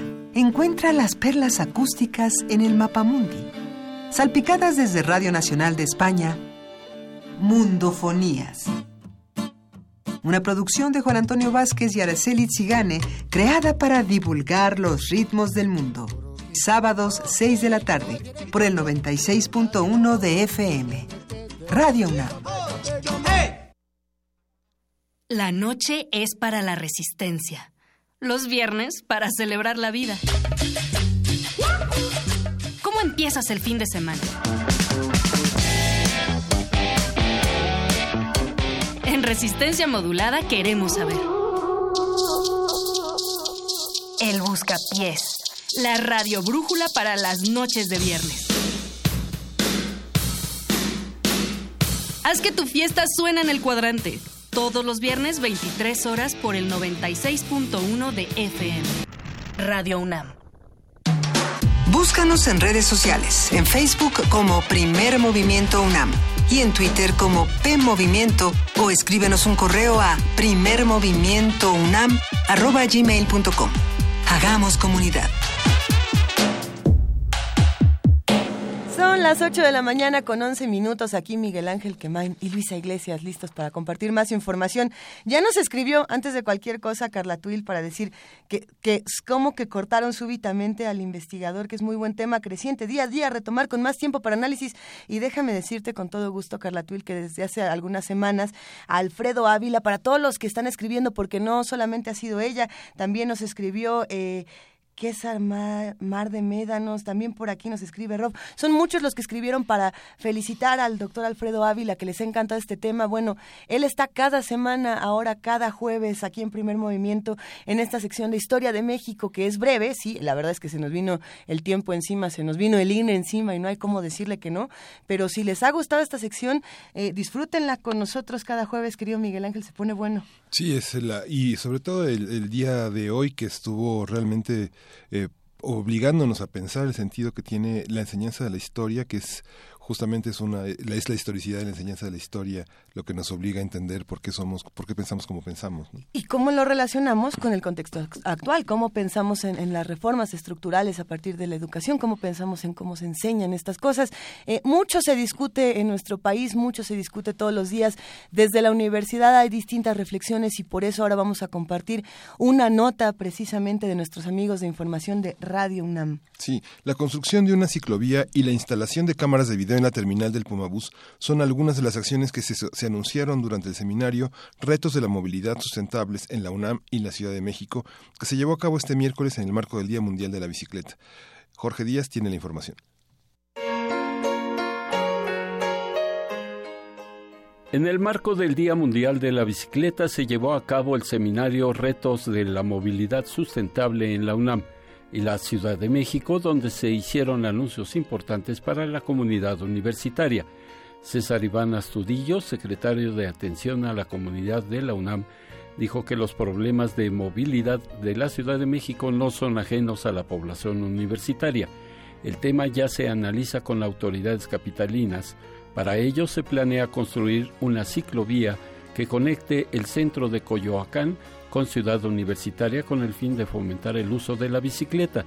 Otro programa que en breve se pondrá en marcha es la instalación de cámaras de video en las unidades del Puma Bus para fortalecer la seguridad de los maestros y alumnos universitarios que lo utilizan. De igual forma, se anuncia una aplicación para dispositivos móviles que auxiliará a la comunidad en el desplazamiento de un lugar a otro dentro del campus universitario que en los próximos días comenzará a funcionar. Y por ejemplo, en el tema de la movilidad, trae un sistema muy interesante. Quien, no, quien quiera saber cómo, digamos, trasladarse aquí de este auditorio caso a la zona cultural, puede abrir la aplicación. Tiene tres posibilidades, es decir, bueno, quieres ir caminando, quieres ir en coche, quieres ir en bici o quieres ir en Pumabús o quieres tomar distintos de estos, de estos medios de transporte. Uno le marca la posibilidad, le marca a dónde quiere ir y automáticamente sale la, la forma de llegar más rápido. Mireya Imas, directora del Programa Universitario de Estrategias para la Sustentabilidad de la UNAM, reconoció que si bien el Bicipuma, que consiste en el préstamo de bicicletas a los estudiantes para su traslado a sus facultades, comenzó como un programa lúdico, ahora funcionará con el objetivo de ahorrar energía, cuidado del medio ambiente y el fomento de ejercicio físico. Somos uno de los países, si no el país más obeso del planeta, y creo que la bicicleta puede ayudar muchísimo a que los jóvenes este, hagan ejercicio a fuerza, porque a fuerza se tienen que mover de un lugar a otro, ¿no? Entonces, si lo hacen en bicicleta, pues ya les ayudamos un poquito. La UNAM presentará propuestas concretas para mejorar la movilidad dentro del campus y sus alrededores, donde algunas arterias viales como Cerro del Agua y las cercanías del Metro Universidad se han convertido en gigantescos estacionamientos. Los participantes reconocieron que existe un déficit de cajones de estacionamiento para académicos y alumnos y aunque no se especificó su ubicación, se habló sobre la construcción de dos nuevos estacionamientos al interior de CEU. Para Radio UNAM, Jorge Díaz González.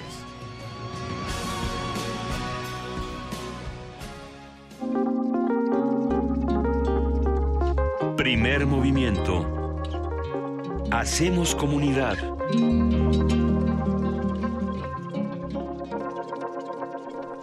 Miguel Ángel Quemain, mejor conocido como el amo de los boletos, tiene muchas cosas que regalarnos el día de hoy. Bueno, tenemos tres pases dobles para la obra de teatro Moscú que dirige Víctor Carpinteiro en el Círculo Teatral, que está en Avenida Veracruz 107 en la Colonia Condesa.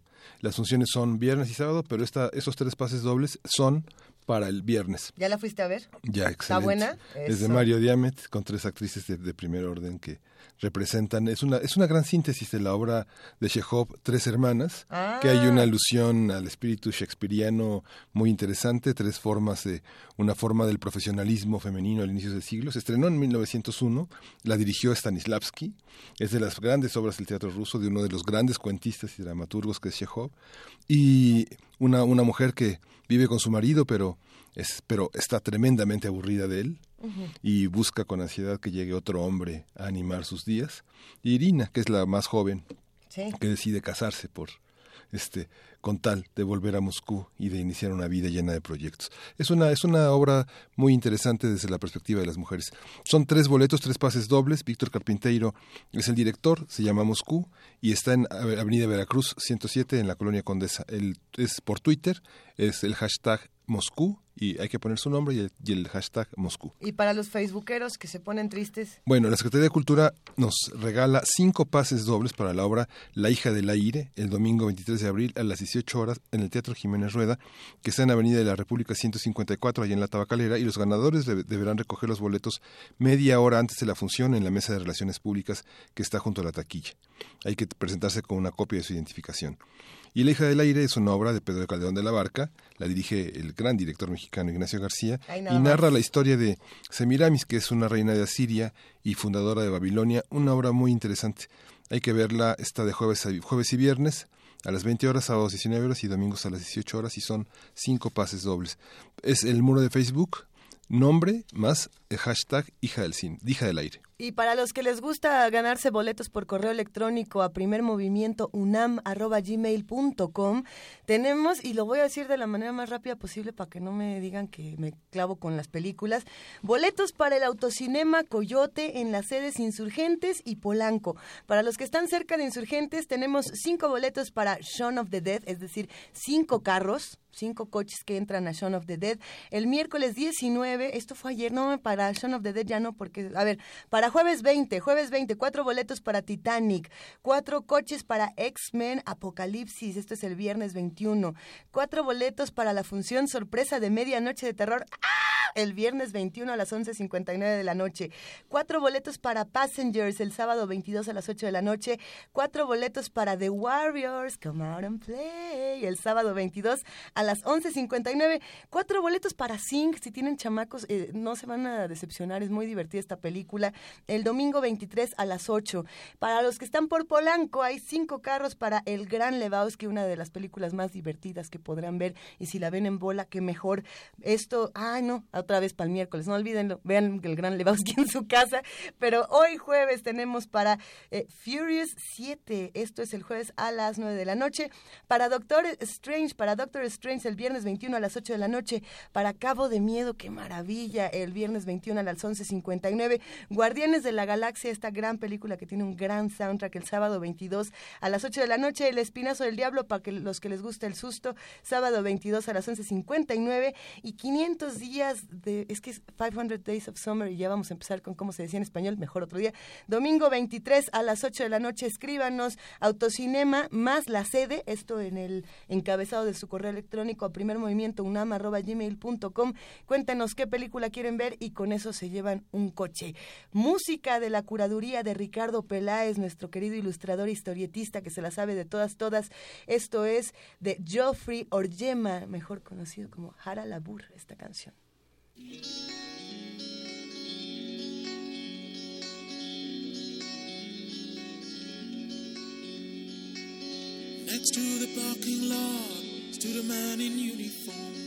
He heard the wailing voice and someone beg for mercy.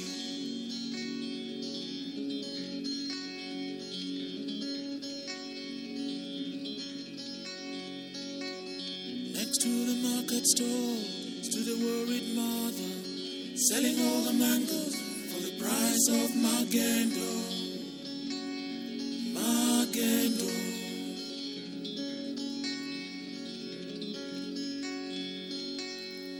Were told about the factory song. They had a promise there would be a better day. My brothers found out they were wrong. It had a melody that was filled with hard labor. Hard labor.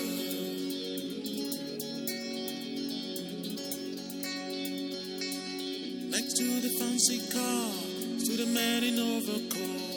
He doesn't see the crowd, he thinks only of his comfort.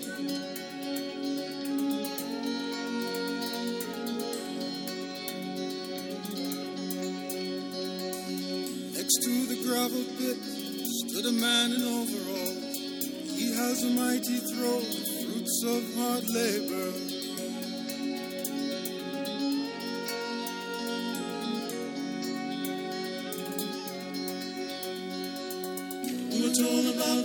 Factory song. They had a promise there would be a better day. My brothers found out they were wrong.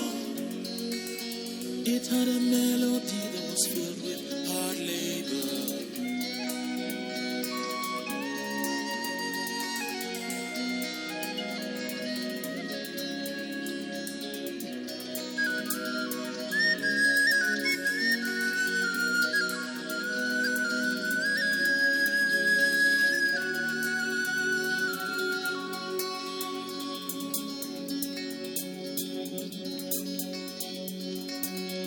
to the police van stood a man in uniform. He sees an angry mob, but he's searching for his brother.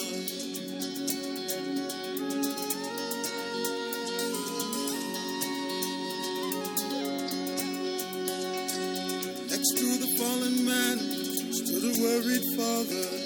He sees his eldest son, whose fighting days are over.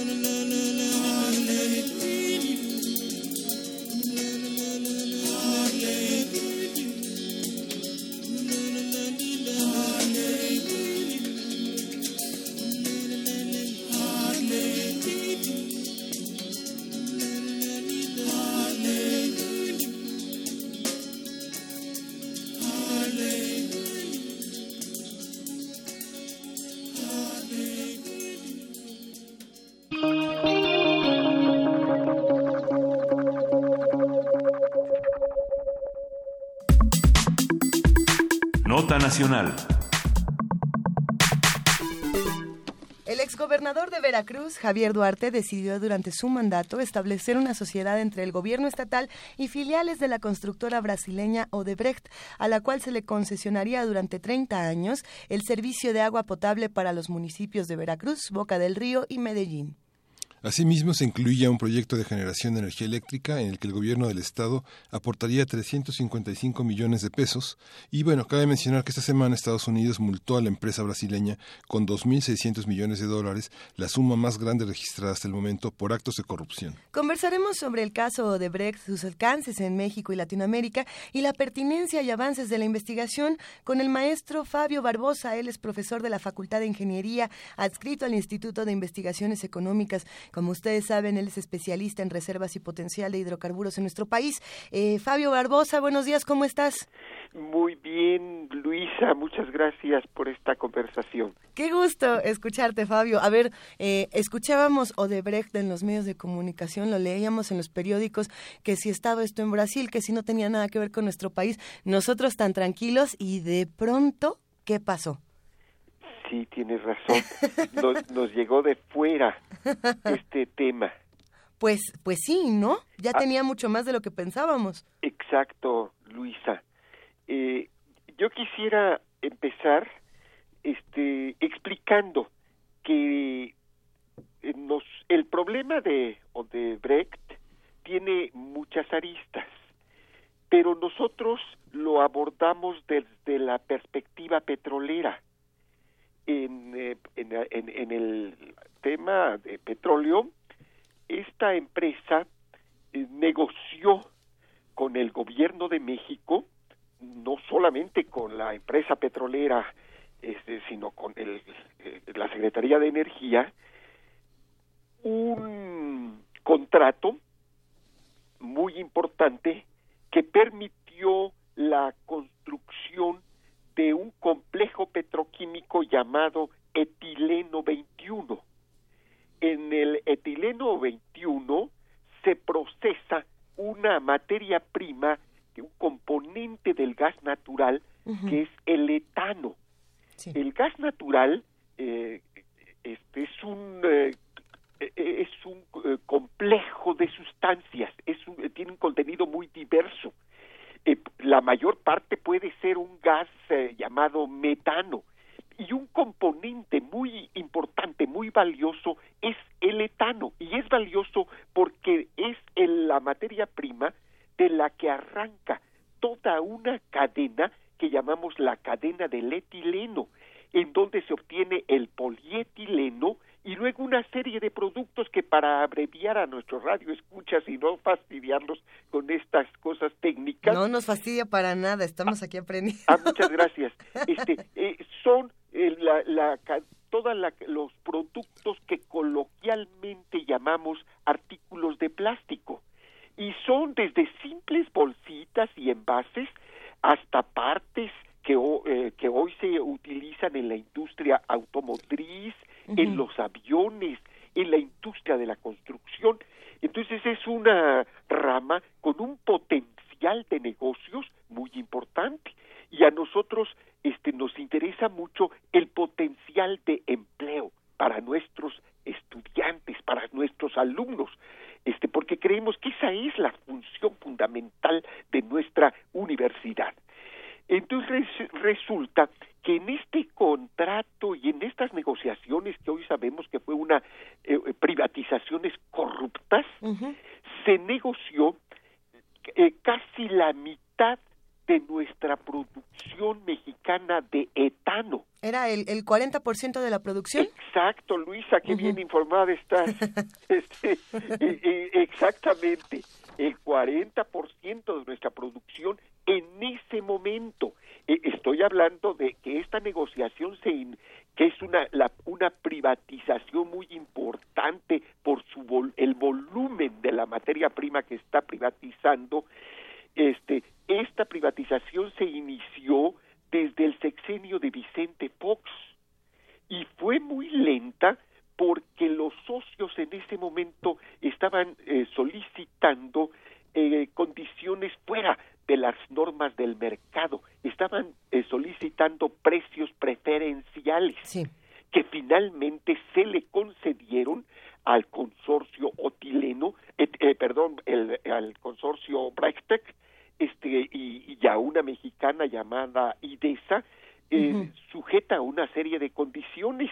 Una de ellas fue la expulsión de la empresa estatal mexicana Pemex, el, eh, obligar a petróleos mexicanos a participar exclusivamente como proveedor de la materia prima. Para este momento, perdón eh, que te interrumpa Fabio Barbosa, para este momento seguíamos hablando del proyecto Fénix o ya se hablaba de etileno 21. Eh, ya este el proyecto Fénix se anunció ha sido cancelado, este no no no prosperaron las negociaciones, pues claro, no prosperaron porque estaban haciendo este tipo de solicitudes. Y, y, dijeron, pero inmediata esto esto ocurrió en el sexenio de Vicente Fox. En el mismo sexenio del señor presidente Fox se, se, anunció, pero vamos a iniciar el proyecto Etileno 21, que eh, otra vez fue muy lento y hasta febrero de 2010, ya en pleno sexenio del presidente Calderón, se firmó el convenio. Convenio secreto. Las fórmulas eh, por las cuales se determinó el precio de venta de la materia prima se permanecieron secretas, como acabas de decir, Luisa, por 20 años, con la posibilidad de prorrogarlo 25 años más. Solo al ver las fechas, la magnitud del proyecto, uno puede percibir, es decir, eh, los, yo doy clases sobre este, este tipo de temas en la facultad de ingeniería, este puede percibir que hay grandísimos errores en la prospectiva que está formulando el gobierno. No te, no te voy a dar los datos, pero te voy a mandar con muchísimo gusto el documento completo para que veas las cantidades fabulosas que se esperaba de producción es un asunto que hemos criticado mucho. Este, hemos entrado en la industria petrolera a una nueva etapa, a una etapa post pico de petróleo y los megaproyectos ya no pueden ser este viables. Tenemos que eh, sigue habiendo naturalmente petróleo en México, pero no en las exageradas eh, volúmenes que, que son las estimaciones del gobierno. Este es el problema este, fundamental.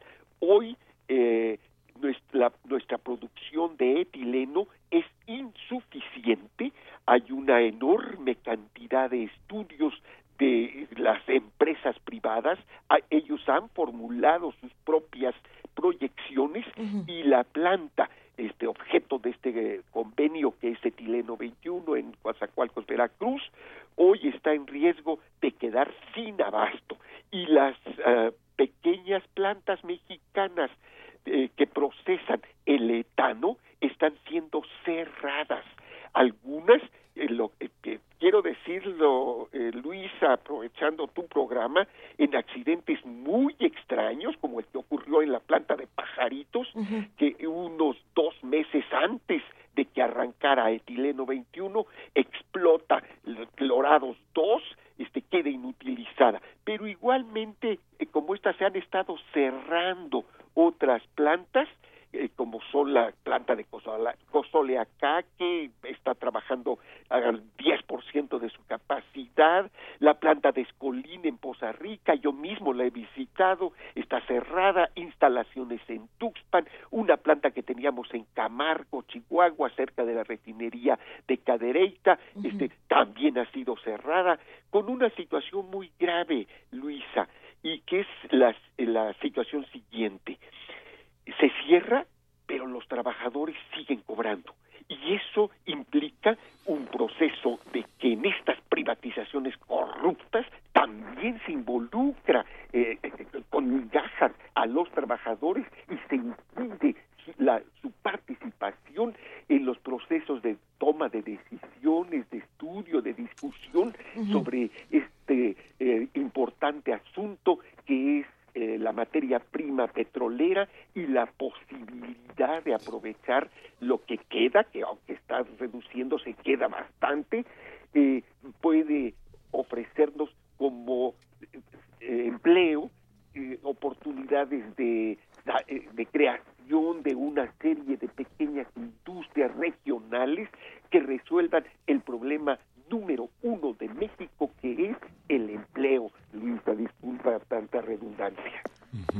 Esta, esto, esto que menciona, doctor, sí, bueno, esto que menciona alrededor del sexenio de Calderón, esta parte secreta de esta privatización que no se, no, no, no, no pasó por los medios, este, ¿Qué características tiene en el, en el, terreno legal? ¿Cómo se puede ver desde, desde hoy? ¿Ha sido perseguida? ¿Ha sido denunciada? Este, ¿qué, ¿Cómo estamos en, este, en esta situación?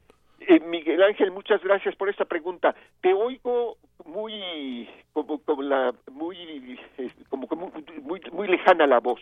Sí. Este, pero respondiendo al asunto, yo creo que la principal respuesta legal la se produjo por una comisión especial de la Cámara de Diputados, este, que emitió un documento que se llama eh, punto de acuerdo, este, donde votaron todos los partidos de manera uniforme pidiendo que este proyecto se cancele.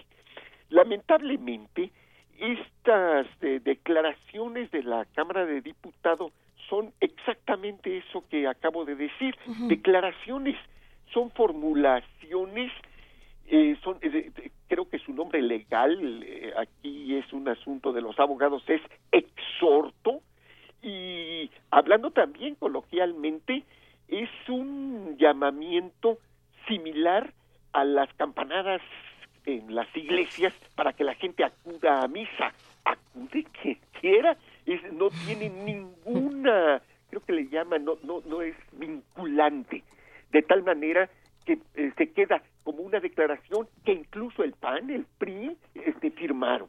Entonces, este, no se ha tomado ninguna medida en serio que permita esperar que el asunto pudiera resolverse en el sentido de impedir, que es el que nos preocupa también, impedir que por este acuerdo secreto nos, entregaron, nos entregaron una copia del contrato, eh, Miguel Ángel. Está tachoneado en el 30% de sus páginas. Se tiene eh, tapado con un negro que impide leer este, los elementos básicos del, del contrato. Este, de tal manera que solamente la sociedad a través de la información podría ir corrigiendo este asunto. Mientras no se eh, emprendan medidas legales en serio eh, hay un grave riesgo de que nuestra empresa estatal sufra aún mayor deterioro del que ya ha padecido.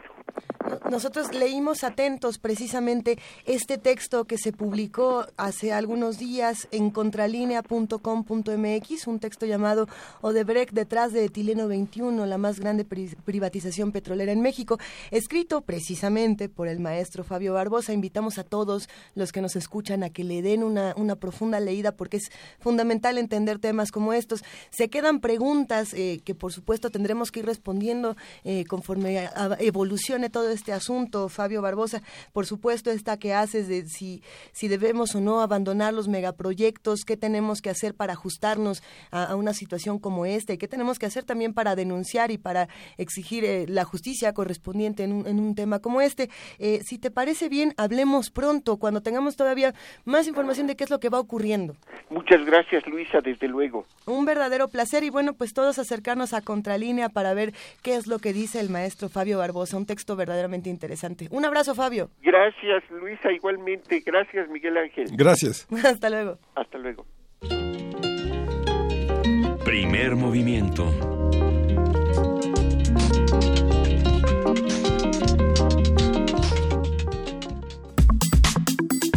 Nota Internacional.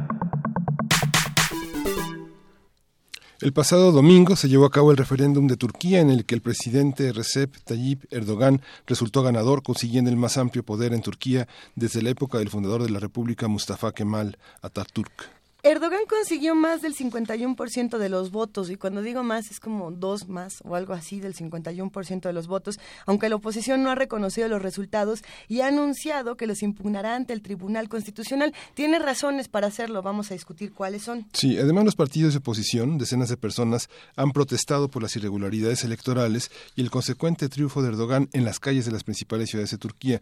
Destacan los grupos estudiantiles que se manifestaron con pancartas coreando No nos rendiremos al dictador. Haremos un análisis de las notas sobre Turquía, qué dicen de la situación política y social, así como sus implicaciones sobre la región. Ya nos acompaña el doctor Tarik Serawi, profesor de la Universidad Iberoamericana, especialista en Medio Oriente.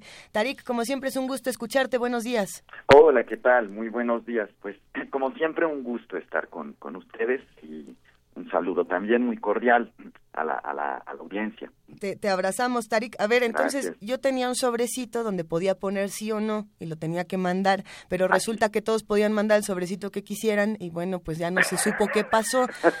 ¿Cómo, cómo resumimos lo que ocurrió en Turquía? Así es. Bien, eh, justo como comentabas, se ha votado eh, para... Eh, son, son varios puntos los que se han eh, manejado este domingo podemos resumirlo de esta manera. Se votó simplemente si Turquía va a pasar a convertirse de una república parlamentaria a una república presidencialista. Esto es, en, eh, digamos, en resumen, eh, lo que se ha votado. Y claro, ¿qué quiere decir esto? Dar muchísimo mayor poder al presidente, que el día de hoy es justamente Recep Tayyip Erdogan, y eh, de hecho desaparecer la figura de el primer ministro. Eh, como comentabas, el margen para votar por el sí, o sea, la aprobación del referendo fue del 51.4, o sea, muy, nada. muy, muy eh, nada. Y eh, hay varias, eh, justo varias críticas, sobre todo a si hubo, eh, no fraude, pero irregularidades. Eh, vamos por puntos, o sea, esto no convierte a Turquía en una dictadura, eh, eh, Recep Tayyip Erdogan no se ha convertido en un dictador, esto, ojo, hay que tenerlo también claro, pues han sido el mayor número de críticas que se le hacen, uh -huh. pero, por supuesto, eh, el gobierno actual eh, decidió mostrar el referendo como algo muy eh, benéfico para el país, eh, que va a ayudar el desarrollo y la democracia, y bueno, también sería verlo un poco con, con cierta exageración. ¿Cuáles son los cambios eh, rápidamente? El papel del primer ministro se ha desechado y se ha creado un puesto que va a ser el de vicepresidente. ¿Esto qué quiere decir? Eh, Recep Tayyip Erdogan, él fue primer ministro del 2003 al 2014, el día de hoy es el actual presidente, y lo que sucede aquí es que se le va a dar mucho mayor poder a la figura del de presidente. Esto de manera práctica querría decir que Erdogan podría consolidar su permanencia en el poder hasta el 2029. Eh, eh, ¿Qué quiere decir? Uh -huh. eh, bien, eh, se le da más poder al presidente, se va a volver el jefe del Ejecutivo, eh, el jefe del Ejecutivo pasa a ser además jefe de Estado, pero además va a poder mantener sus lazos con el partido. en anterioridad, el cargo de presidente no se votaba directamente en Turquía, era escogido por el primer ministro, el primer ministro sí se votaba. El día de hoy ya es un voto directo gracias a este eh, referendo.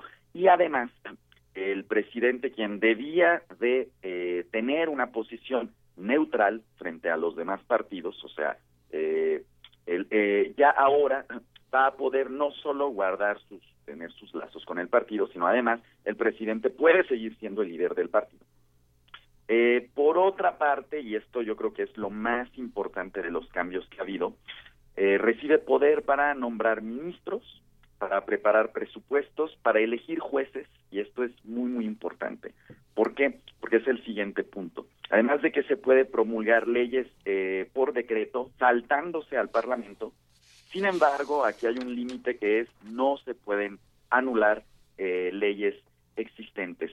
Eh, y esto de elegir eh, jueces es muy importante porque se ha dado ahorita el poder eh, al Parlamento uh -huh. para mandar a juicio al presidente. Sin embargo, es el presidente el que puede escoger los propios jueces que lo van a eh, pues que lo podrían en cualquier caso enjuiciar. Eso obviamente es una laguna tremenda, pero bueno, Nomás mis- tantito. A mis amigos, claro.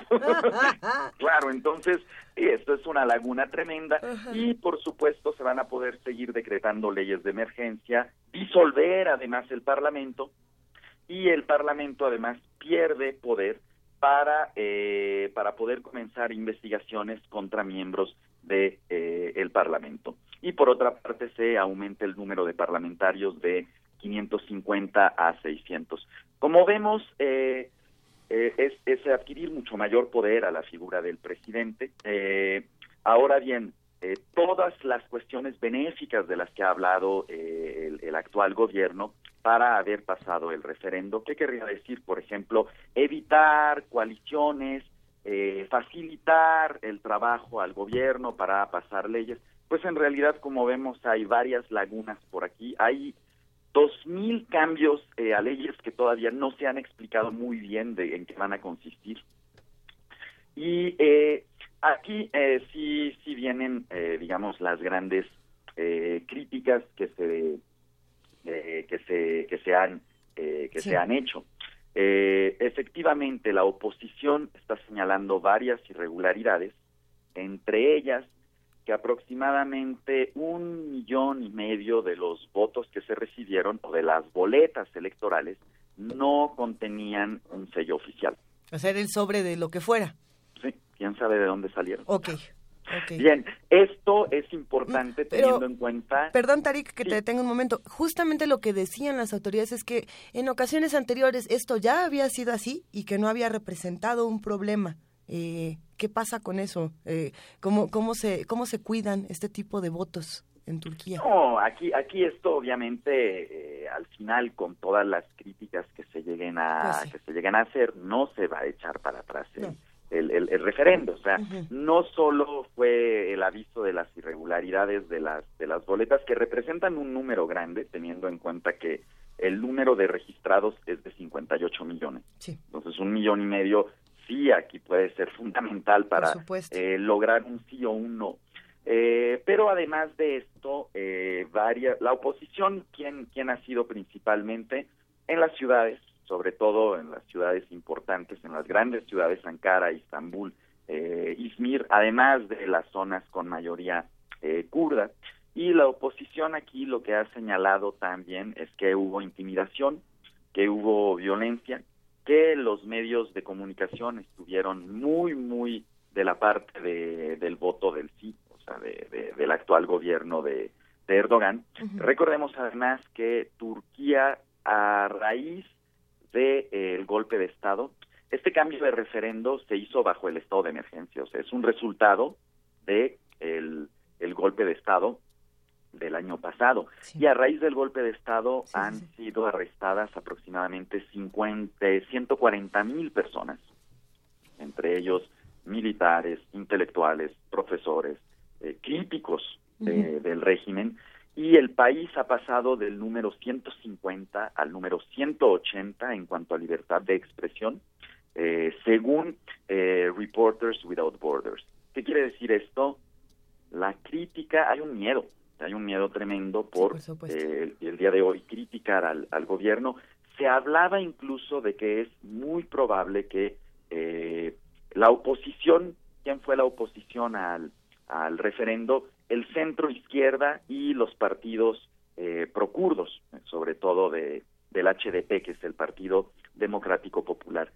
Sin embargo, estos partidos han sido acusados de terrorismo de tener nexos con el eh, con el eh, terrorismo nos referimos aquí a, a lo que considera el gobierno actual el Bueno. terrorismo que viene de parte de, de, de los kurdos Pareciera que todo lo que no le gusta a Erdogan se vuelve terrorista automáticamente. Sí, interesante. sí sí sí no y el día de hoy esto no solo es Erdogan básicamente cualquier líder que pueda encontrar una excusa para catalogar a sus eh, enemigos con lazos al terrorismo tenemos ahí eh, eh, Rusia también. Esto esto no es nada no es nada nuevo y no es exclusivo de, de los turcos, pero sí eh, eh, esto pudo haber causado una presión por parte de miembros de estos partidos para dar un voto al sí y no ser acusados de eh, de, de tener lazos con el terrorismo o eh, ayudar al, al, al terrorismo. Eh, bien, la oposición está pidiendo que se haga un recuento del 37% de los votos. Es un número altísimo. Es un número altísimo. Y esto nos, nos, nos conlleva a el siguiente punto, que es eh, qué repercusiones va a tener esto en la región y no solo en la región. Sobre todo el día de hoy, para mí, una de las cuestiones muy preocupantes es la relación de Turquía con Europa, que se ha deteriorado de una manera tremenda, tremenda en los, eh, los últimos años y las últimas declaraciones entre líderes europeos y eh, Erdogan, bueno, ya han sido, de, eh, ya, ya, ya han sobrepasado varios, varios límites. Entonces, aquí recibe Erdogan eh, recibe eh, felicitaciones de varios líderes del Medio Oriente. Recibe felicitaciones de, Trump, recibe felicitaciones de Putin. Hombre, gracias. Pero ojo aquí porque las felicitaciones de Trump son, son eh, interesantes ya que ha sido Trump quien, quien lo ha felicitado, pero parte del gabinete de, de, de Trump, y aquí nos referimos a la parte de, de la prensa, ha dicho que no va a hacer ningún comentario hasta que pasen 10 o 12 días y se decida qué se va a hacer con el con el conteo de los votos. Entonces hay una contradicción por parte de eh, de la administración Trump en cuanto a qué es lo que ha sucedido en Turquía. Europa sí ha sido muy tácita, han sido críticos eh, han señalado que ha habido irregularidades, que no se debe uno de adelantar eh, hasta que eh, se, se, sepa en realidad qué es lo que ha pasado con la votación. Y con respecto a Europa, ¿qué es lo que ha cambiado? ¿Qué es lo que va a cambiar con este, con este referendo? Como decía, no es que se haya convertido en un dictador este Erdogan de la noche a la mañana, pero sí va a tener mucho mayor poder, mucho mayor fuerza, sobre todo para eh, la toma de decisiones y, por supuesto, para silenciar a los, eh, a, los críticos. Eh, y aquí, ¿qué podemos esperar con la relación de Europa? Bien, la relación de Europa probablemente se vaya a limitar exclusivamente a lo comercial. O sea, Turquía también ya hay una desilusión, hay una decepción en cuanto a si va a poder entrar a la Unión Europea o no. Además, Turquía acaba de eh, señalar que la pena de muerte muy probablemente se va a restablecer en el país. Esto significaría que está fuera de la Unión. Un país que tiene pena de muerte ya no puede ser aceptado dentro de la eh, Unión Europea y que si bien las, la crisis que hay ahorita entre Europa y Turquía se ha dado sobre todo a un nivel retórico de acusaciones, de llamar nazis a unos, de llamarse dictadores a los otros. El día de hoy, eh, después de este referendo, probablemente los choques van a pasar ya a un nivel eh, legal e institucional por la parte de Turquía. Sí, ya toma de decisiones. Podemos esperar cambios en cuanto a la recepción que, que tuvo Turquía eh, con los refugiados sirios entonces, esto muy probablemente conlleve a que la relación se mantenga exclusivamente en el ámbito eh, comercial y eh, que Turquía, eh, si siguen las cosas así, pues ya retire de manera pública su, su anhelo, su interés por ser un miembro de la Unión Europea. Y el cambio que podemos esperar, al menos dentro del Medio Oriente, ¿qué puede pasar en el Medio Oriente? Sí. Varias cosas. Una, y esto podría ser muy curioso, la relación de Turquía con Rusia. ¿Qué ha pasado con esta relación? Recordemos que hay un acercamiento de Turquía hacia Rusia después de que hay un enfrentamiento, hay incluso, eh, recordemos, un avión ruso que es eh, derribado y esto eh, causa una crisis los dos son actores importantes dentro de la región, están muy inmiscuidos en Siria y esto ha venido dándose, al menos en la política exterior turca, recordemos, los turcos siempre han estado en medio entre Europa, entre el Medio Oriente, eh, eh, un poco inclinando la balanza hacia un lado, hacia el otro. Ahorita la balanza se ha inclinado definitivamente hacia el Medio Oriente y se ha alejado mucho de Europa. Aquí puede pasar dos, dos cosas. El referendo puede significar un mayor acercamiento entre Turquía y Rusia, y esto porque eh, al consolidar su poder Erdogan, Erdogan puede ver en su, en su homónimo ruso un aliado y de alguna manera los dos defenderse de estas críticas y de lo que ellos consideran eh, ataques por parte de Europa en cuanto a la legitimidad y a la autoridad que poseen en el país, que quiere decir, eh, pues sobre todo que les estén llamando dictadores y gobernantes muy autoritarios, que obviamente tiene un, un, un nivel de, de, de verdad.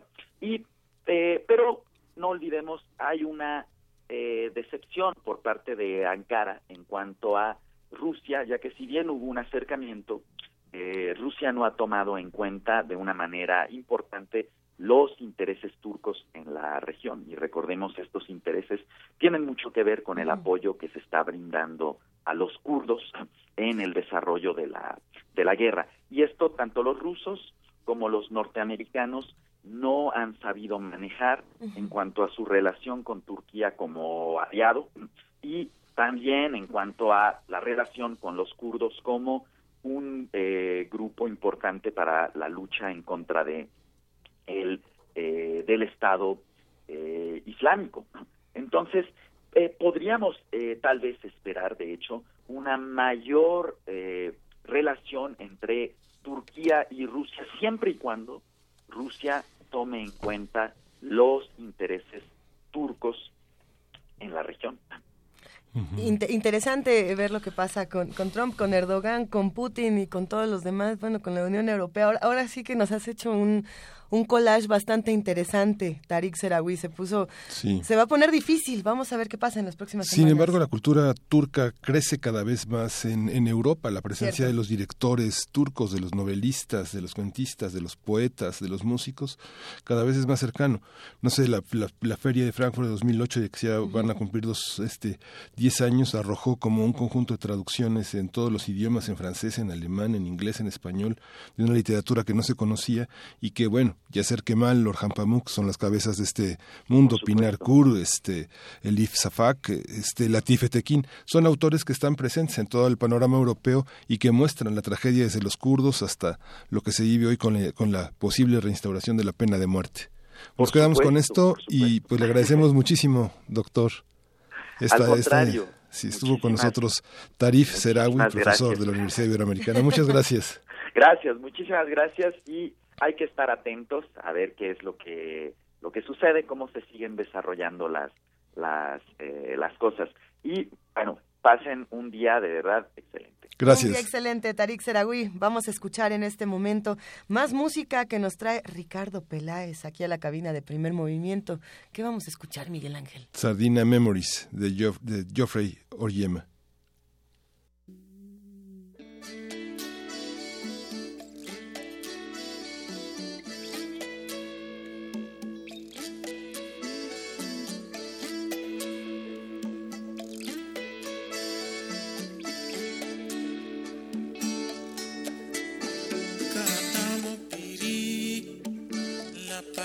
Palchuya ya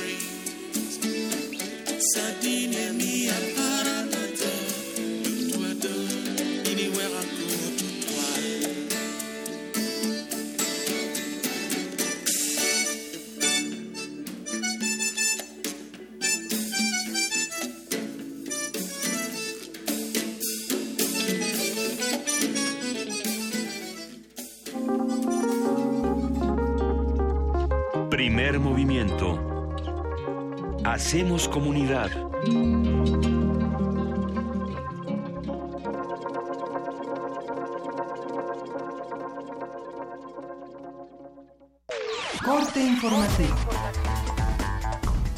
La UNAM. El rector de la UNAM, Enrique Graue, el secretario de Salud, José Nao Robles, y el director general del CONACID, Enrique Cabrero, firmaron una carta de intención para crear el Consorcio Nacional de Investigación en Medicina Translacional e Innovación. Se busca, explicó el rector, llevar del banco de laboratorio a la cama del paciente la solución más pronta posible. Se trata de llevar del banco de laboratorio a la cama del paciente la solución de esto. Es pues un consorcio muy virtuoso que esperemos pueda acelerar y detonar la innovación en nuestro país. Nacional. Andrés Manuel López Obrador, presidente nacional de Morena, acusó al Instituto Nacional Electoral de estar al servicio de la mafia del poder, luego de que el INE impuso una multa a su partido por no reportar gastos de la precampaña de Delfina Gómez. Pero los del INE, los de el tribunal están al servicio de la mafia del poder. Se hacen de la vista gorda y ninguno de ellos dice nada. Nunca castigan a los del PRI, a los del PAN, a los del PRIAN y traen eh, con eh, marcaje personal a Morena. Aquí en todos los actos está lleno de espías para que entonces eh, utilicen todo eso en contra nuestra. Decenas de hombres, presuntamente integrantes de dos grupos criminales antagónicos, se enfrentaron con armas de grueso calibre y granadas de fragmentación en la cabecera municipal de Nochixtlán, Zacatecas. Marcos Vargas, vocero de la Secretaría de Seguridad Pública Estatal, afirmó que no se localizó a ninguna persona herida o muerta.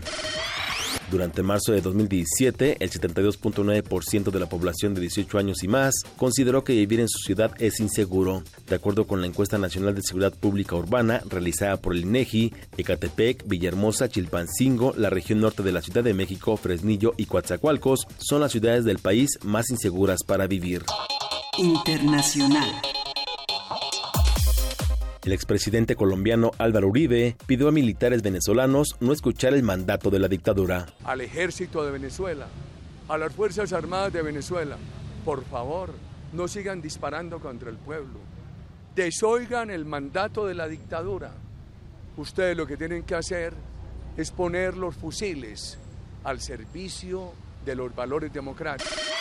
En entrevista con Radio UNAM, José Briceño, académico de la Universidad de los Andes en Mérida, Venezuela, e investigador visitante en el Centro de Estudios sobre América Latina y el Caribe de UNAM, dijo que la megamarcha de ayer en Venezuela asentó la crisis política y social en ese país.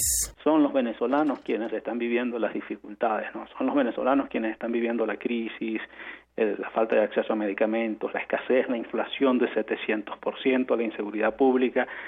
Y yo creo que es allí y obviamente en el desconocimiento de las reglas del juego democrático que implica el desconocimiento de la Asamblea Nacional, donde hay que analizar, donde hay que buscar las causas de la manifestación de hoy, de las manifestaciones de las semanas anteriores y de las que puedan seguir viniendo, porque quizás el proceso no se termina hoy, a pesar de que se diga que es la gran marcha.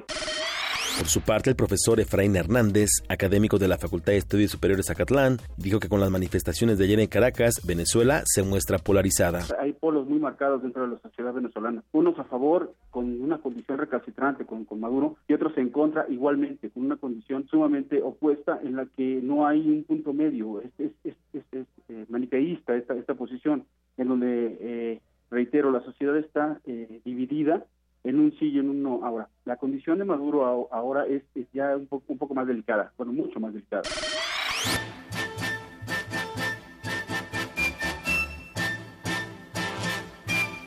Un día como hoy. ¿Cómo va? Mi ritmo bueno pa' gozar. En 1923 nació el músico estadounidense de origen puertorriqueño Tito Puente, conocido por ser un destacado percusionista.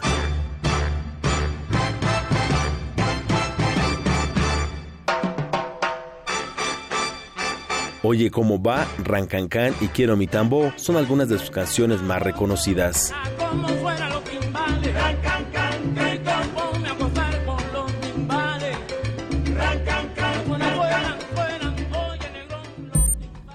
Escuchas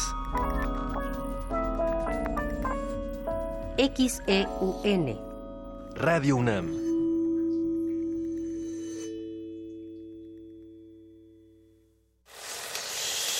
Puedes tomar una historia, un personaje y convertirlo en película, pero ¿una idea?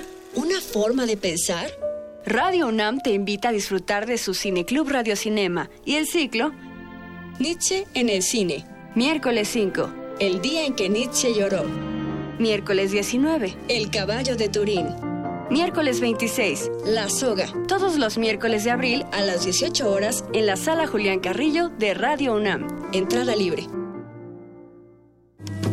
Náhuatl, Mixteco, Maya, Celtal, Tzotzil, Zapoteco, Otomí. Las lenguas originarias de México reunidas en un espacio de interculturalidad. Calme Cali. Calme Cali. Acompáñanos a conocer las diferentes culturas indígenas de nuestro país en voz de sus hablantes. Todos los jueves a las 10 de la mañana. Retransmisión domingo 15.30 horas. Por el 96.1 de FM. Radio UNAM. En un mundo desigual e intolerante, ¿cuál es la línea que nos separa del otro? Sin margen. Borramos fronteras. Acompaña a Luisa Iglesias y conoce los ecos de la diversidad social. Todos los jueves a las 12 del día por el 96.1 de FM. Radio UNAM. El Tribunal Electoral del Distrito Federal te garantiza, entre otros derechos, Votar y ser votado. Asociarme libre e individualmente. Ejercer mi participación como ciudadano. Para ello, el TEDF resuelve las controversias que plantean ciudadanos, candidatos independientes, partidos y asociaciones políticas, entre otros. Como ves, es una función que el TEDF realiza de manera permanente y para todos. Tribunal Electoral del Distrito Federal por la defensa de tus derechos político-electorales. Los independientes. Los de editorial emergente. Los artesanales. Aquí se reúnen las alternativas literarias. Los otros libros. Tianguis de apoyo a la diversidad textual. Del 28 al 30 de abril. Adolfo Prieto 133, Colonia del Valle. Entrada libre. Descubre novedades editoriales y llévate grandes sorpresas. Radio UNAM.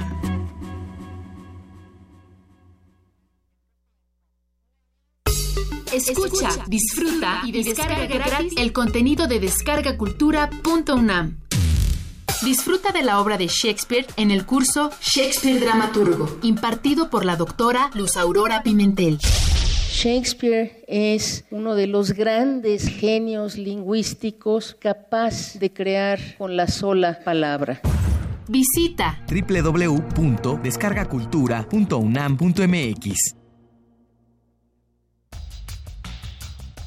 El Museo de Arte Moderno abre sus puertas a la exposición La Colección, Escenarios de Identidad Mexicana, que ofrece un recorrido por iconografías de la identificación nacional mediante 97 piezas de 47 artistas, entre pintura, dibujo, escultura, fotografía y gráfica.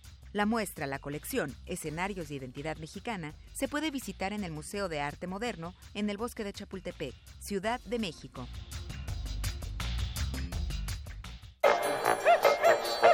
La música es un papalote.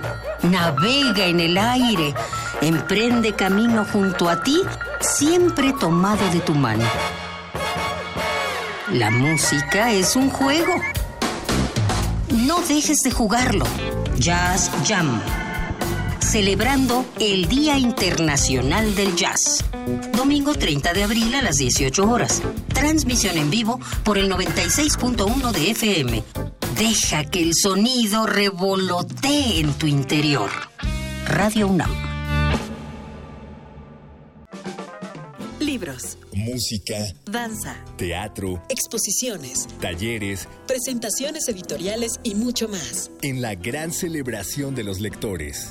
Fiesta del Libro y la Rosa, 21, 22 y 23 de abril. Centro Cultural Universitario. Invita a la Universidad Nacional Autónoma de México a través de la Coordinación de Difusión Cultural. Entrada libre. Consulta sedes alternas y cartelera en www.universodeletras.unam.mx.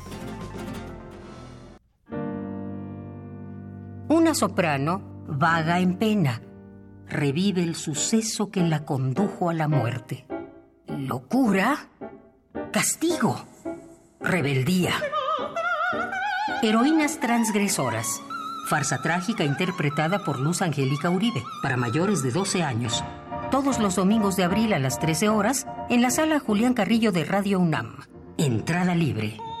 Ven y pierde la cordura.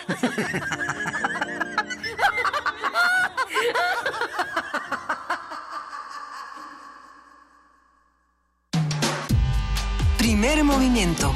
Podcast y transmisión en directo en www.radiounam.unam.mx.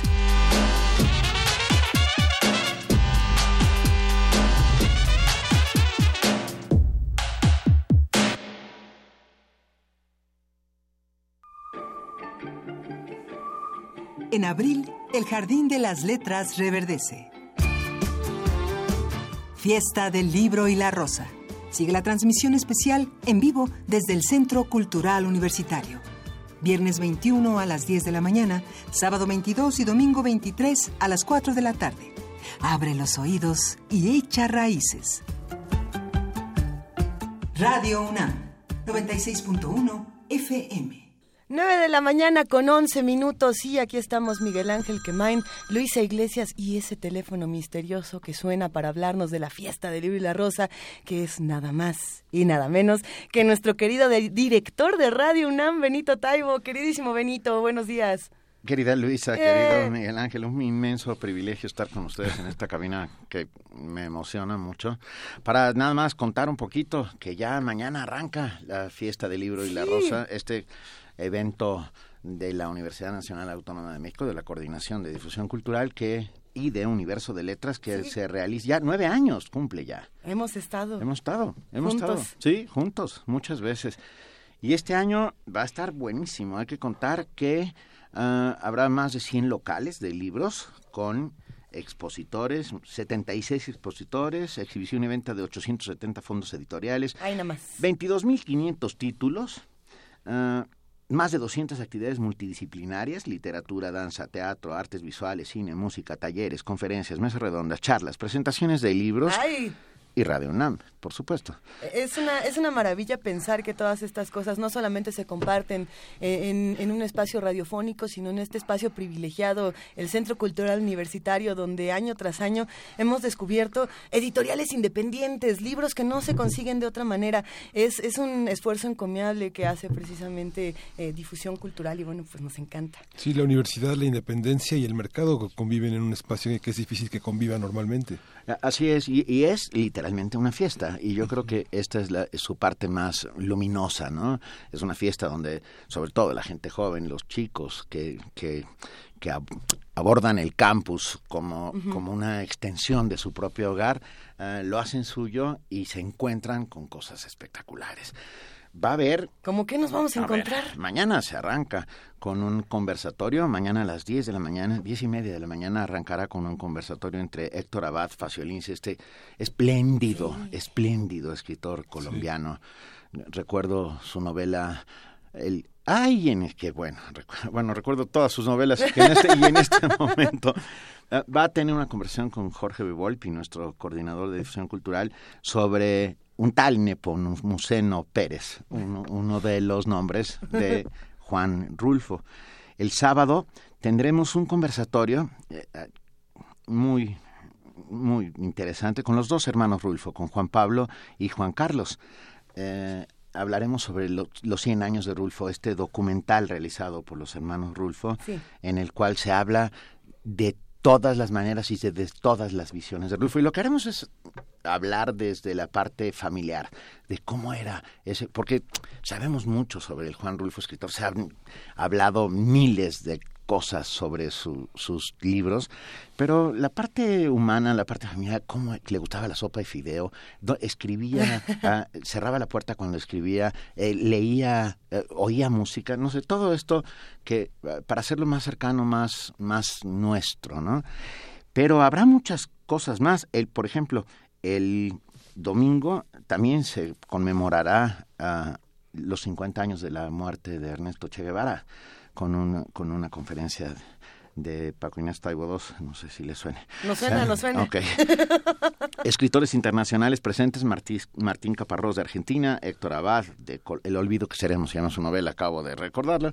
Ah, ah Felipe Restrepo Combo de Colombia, Pombo, ah, Santiago Gamboa de Colombia, John Lee Anderson de Estados Unidos y mexicanos, bueno, Ahí les va, algunos. Juan Villoro, Alberto Ruiz Sánchez, Eduardo Antonio Parra, Mónica Lavín, Antonio Ortuño, José Gordon, Fernando Rivera Calderón, Ana García Bergua, Christopher Domínguez, Lorenzo Meyer, Bernardo Barranco, Humberto Hernández, Luciano Concheiro, Bernardo Esquinca, eh, San Juana Martínez, J.M. Servín, Rosa Beltrán, Nuria Gómez Benet, Marisa Belaustegui Goitia, y lo dije sin, sin fallar.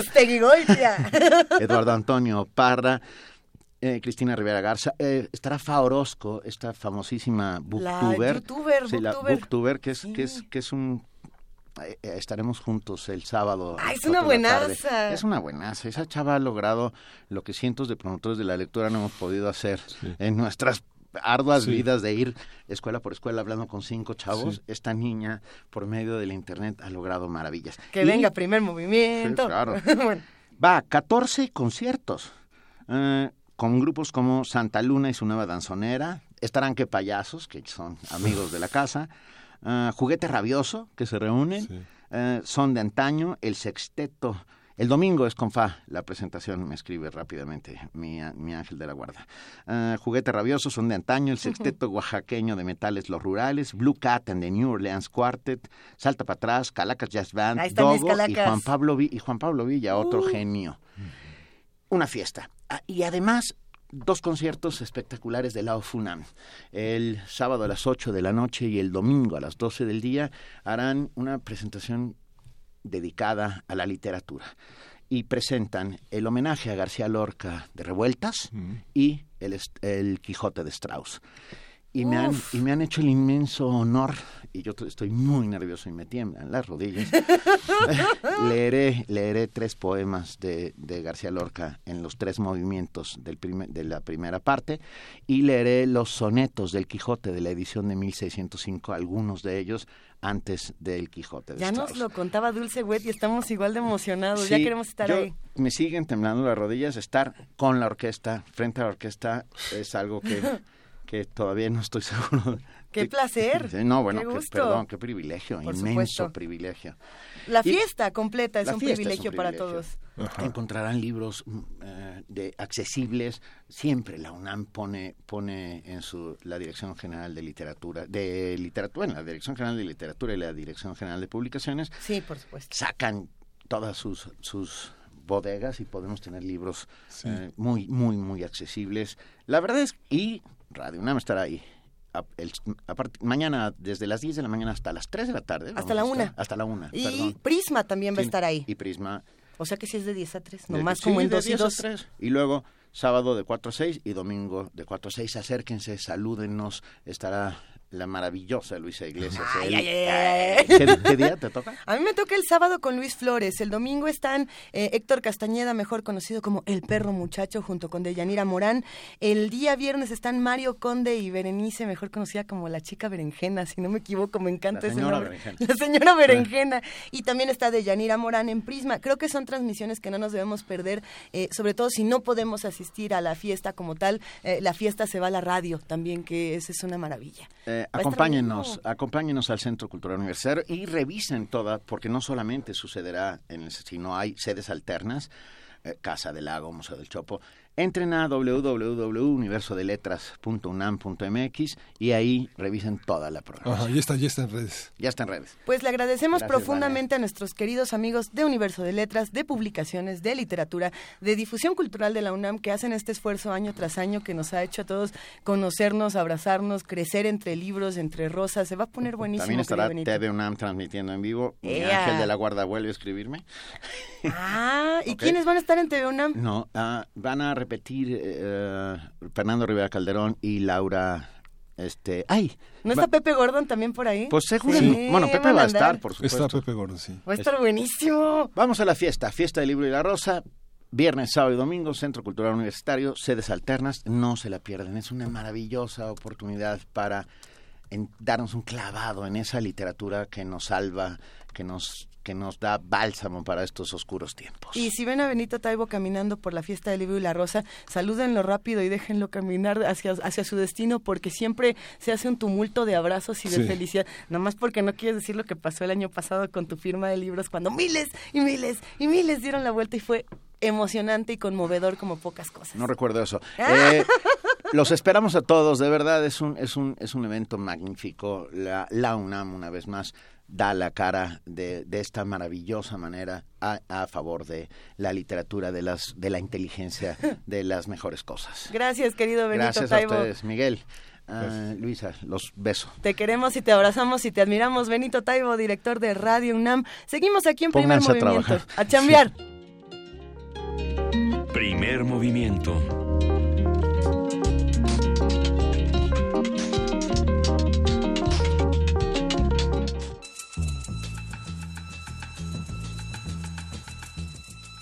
Es hora de poesía necesaria.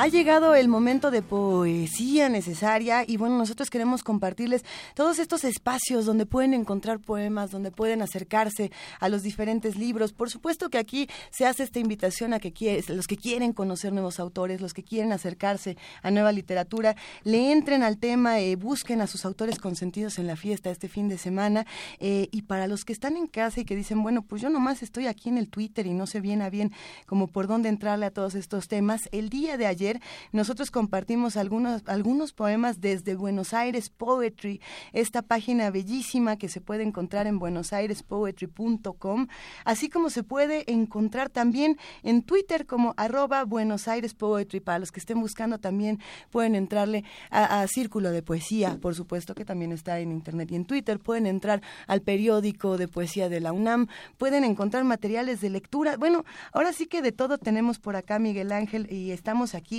a punto de compartirles un poema que esperemos disfruten muchísimo con todos nosotros. Este se llama, y es bastante fuerte, Querer morir, la adicta de Anne Sexton. Anne Sexton. Anne Sexton, que es un poema interesante para, ahora que estábamos hablando de, de las autolesiones y de eh, estas pulsiones eh, tanáticas para algunos, pues Anne Sexton es eh, quizá la, la poeta que más se encargó de hablar de estos temas. Anne Sexton, Querer morir. Ya que preguntas, la mayoría de los días no puedo recordar. Camino en mis vestidos, sin marcas del viaje. Luego el casi innombrable deseo regresa. Aún así no tengo nada contra la vida. Conozco bien las brinzas de hierba que mencionas, los muebles que has puesto bajo el sol. Pero los suicidas tienen un lenguaje especial. Como los carpinteros quieren saber con qué herramientas, nunca preguntan por qué construir. Dos veces me he declarado con simpleza, he poseído al enemigo, me he comido al enemigo, me he apropiado de su arte, de su magia. De esta forma, pesada y pensativa, más tibia que el aceite o el agua, he descansado, babeando por el orificio de la boca. No pensé en mi cuerpo frente al filo de la aguja. Hasta la córnea y las sobras de orina habían desaparecido. Los suicidas han traicionado ya el cuerpo. Nacidos muertos no siempre mueren, pero encandilados no pueden olvidar una droga tan dulce que hasta los niños sonreirían al mirarla. Empujar toda esa vida bajo tu lengua, eso, por sí mismo, deviene en pasión. La muerte es un hueso triste, magullado dirías, y sin embargo me espera año tras año para tan delicadamente deshacer una vieja herida, para vaciar mi alimento de su prisión terrible, balanceándose allí los suicidas a veces se encuentran, furiosos con el fruto, una luna hinchada, dejando el pan que confundieron con un beso, dejando la página del libro descuidadamente abierta, algo sin decir, el teléfono descolgado y el amor, lo que sea que haya sido, una infección. Primer movimiento. Hacemos comunidad.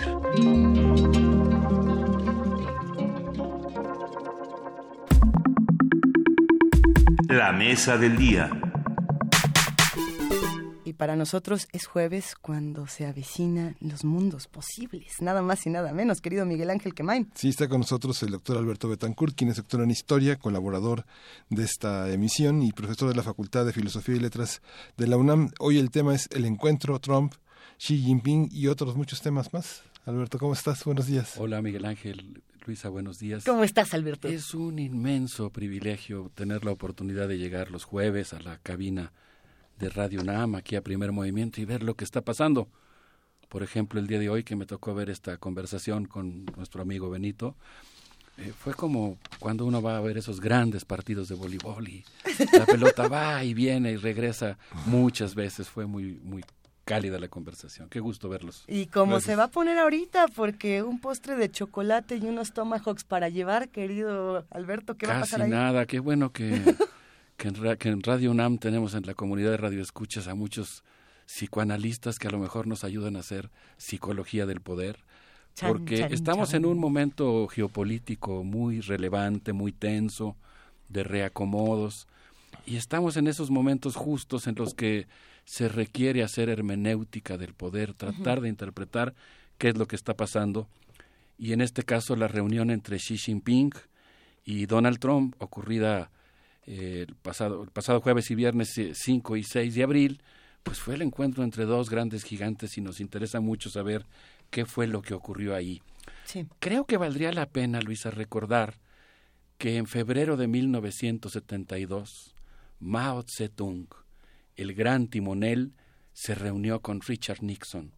El comunicado de Shanghai, esa ciudad que había sido tomada por los extranjeros, a la que Edgar Snow llama la, Sodoma y Gomorra de Asia, eh, refiriéndose a ella a principios de los años 20 como símbolo de la destrucción social y moral que provocaba la ocupación extranjera de un sector muy importante de China, pues ahí se firmó en esa ciudad ya bajo la Revolución Popular China, ya recuperada la independencia de ese gran país, ahí se anunció el restablecimiento de relaciones entre ambas naciones.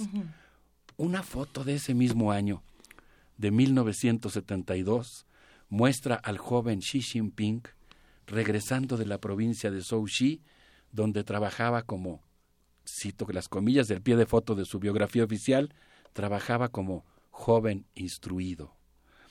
Eh, Ándale. E-, esa fue, digamos, la inauguración de la era reciente de las relaciones China-Estados Unidos, cómo ha cambiado el mundo desde entonces, y el encuentro en Palm Beach, en Florida, en eso que Donald Trump llama la Casa Blanca tropical, la Casa Blanca del Sur, terminó esa era de las relaciones bilaterales e inició una nueva época en la relación entre estos dos gigantes. Eh, pues bueno, yo quisiera decir que en esta reunión tan importante para entender lo que pasa en el mundo, nos dimos cuenta de que Donald Trump es un anfitrión realmente extraño. Le pidió a los cocineros de la Casa Blanca que elaboraran un exquisito postre de chocolate, capaz de competir con el chocolate chino, y al mismo tiempo le pidió a sus comandantes militares que programaran un ataque con 59 misiles Tomahawk contra Siria para que se realizara exactamente a la hora en que se serviría el postre durante la cena que sostendría con Xi Jinping. El capitán del buque UES Porter empezó a cargar el combustible de los misiles que iba a lanzar desde 48 horas antes. Puso a correr el reloj con la cuenta regresiva y lo programó para que todo saliera de manera coreografiada a la hora en que Xi Jinping estaba cenando con Donald Trump ¿Qué cosa? ¿Se dan cuenta ustedes lo que eso significa en términos del anfitrión?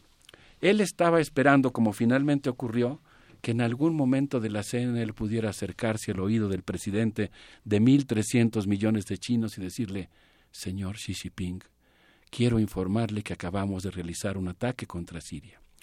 Dicen algunos analistas, entre ellos, por ejemplo, Alfredo Jalife, que en realidad la estrategia de Estados Unidos consiste en tratar de separar a China de Rusia. Y, esto de todos los demás, ¿no? Pero bueno, de Rusia principalmente. Ahí, ahí, habría que ver si realmente es la interpretación más adecuada, porque sí suena coherente que puso en aprietos al presidente de China, eh, lanzar un ataque pues directo contra uno de sus aliados, contra Rusia, porque Rusia pues está muy presente en el caso de Siria. Así que creo que vale la pena detenernos en esta reunión y tratar de ver qué es lo que ha ocurrido ahí. En la víspera de la reunión, el canal chino de televisión dijo que los medios de comunicación habían cubierto profusamente la reunión, que India Times había dicho que la reunión tendría una agenda marcada por el sistema de defensa de gran altura, estos misiles antibalísticos que se colocaron recientemente en la península de Corea, el comercio y los conflictos en el mar meridional de China. Japan Times había señalado que Trump presionaría a Xi Jinping sobre el tema del desarme nuclear de la República Democrática Popular Democrática de Corea. Según Rex Tillerson, Donald Trump habló muy explícitamente a su invitado sobre las expectativas que tenía con China. Un acuerdo bilateral de inversiones, libre acceso al mercado chino, equilibrar la balanza comercial y la desnuclearización de la península de Corea. De acuerdo a Holly Jan, eh, escritor de CNN Money, el Comité Estadounidense de Relaciones Sino-Estadounidenses afirmó que a finales del año pasado China invirtió, esto es una nota que se refiere al 2015, eh, China invirtió alrededor de 15 mil millones de dólares en Estados Unidos, mientras que en 2016 la cifra se duplicó. Es decir, en 2016 China invirtió 30 mil millones de dólares en negocios en Estados Unidos. Eh, China está construyendo, por ejemplo, hay un gran millonario, Wang Yanling, el eh, supermillonario chino, que está construyendo un rascacielos en Chicago dirigido por el arquitecto Dalian Wanda. En Nueva York, la empresa Fossum compró el edificio del Chains Manhattan y Ambank, el Hotel Waldorf Astoria. Entonces creo que algo que tenemos que atender por lo pronto es que estamos hablando, como hemos dicho aquí, de dos siameses neuróticos que, que viven juntos, cuyos capitales se reproducen gracias a su vecindad y su cooperación, pero por otra parte se tienen muy mala voluntad y una rivalidad enorme. Eh, más o menos de qué estamos hablando? Pues estamos hablando, por ejemplo, de que según Financial Times, Xi Jinping aceptó que China dé acceso a su mercado financiero y permita la entrada de carne norteamericana a su país. Uno de los temas fundamentales fue el acuerdo bilateral de inversiones que estaba a punto de alcanzarse con Obama y que hubiera permitido que los inversionistas estadounidenses pudieran tener, cosa que ahora está prohibido, la mayoría de las acciones en las empresas aseguradores y en las sociedades de valores. Eso significaría prácticamente abrir la muralla china a las inversiones estadounidenses. Ese, ese acuerdo, esa negociación que iba caminando, se interrumpió con la llegada de Donald Trump. Así que bueno, pues por lo tanto la reunión es muy importante. Dice Arturo Solís que el año pasado, esto lo dice en la revista Forbes, que el año pasado, lo voy a citar, Estados Unidos tuvo un déficit comercial con China. Vean nada más esta cifra de 347 mil millones de dólares. Pues Estados Unidos exporta aeronaves civiles y soya, por 115 mil millones de dólares, mientras que las importaciones desde el país de la bandera roja ascendieron a 462 mil millones de dólares. ¿Qué exporta China a los Estados Unidos? Teléfonos móviles, computadoras y equipos de telecomunicaciones. Así que Donald Trump fue muy exigente en términos de tratar de resolver el déficit comercial con China. Si les parece bien, creo que podríamos hacer una pausa musical. Venga. Vamos a mandar un gran y cálido saludo a la Escuela del Rock a la Palabra, que en este caso nos susurró al oído algunas sugerencias. Específicamente vamos a escuchar a Jackson Brownie con Lives in Balance. A ver qué les parece.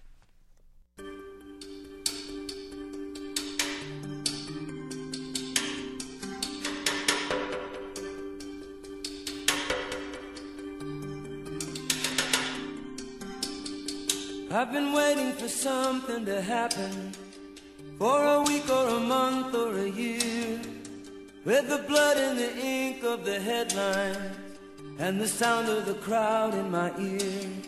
You might ask what it takes to remember when you know that you've seen it before. Where a government lies to a people and a country is drifting to war There's a shadow on the faces of the men who sent the guns to the wars that are fought in places where their business interest runs.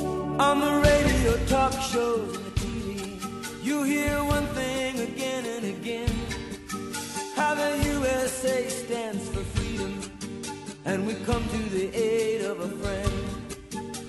But who are the ones that we call our friends? These governments killing their own, or the people who finally can't take anymore, and they pick up a gun or a brick or a stone, and there are lives in the balance.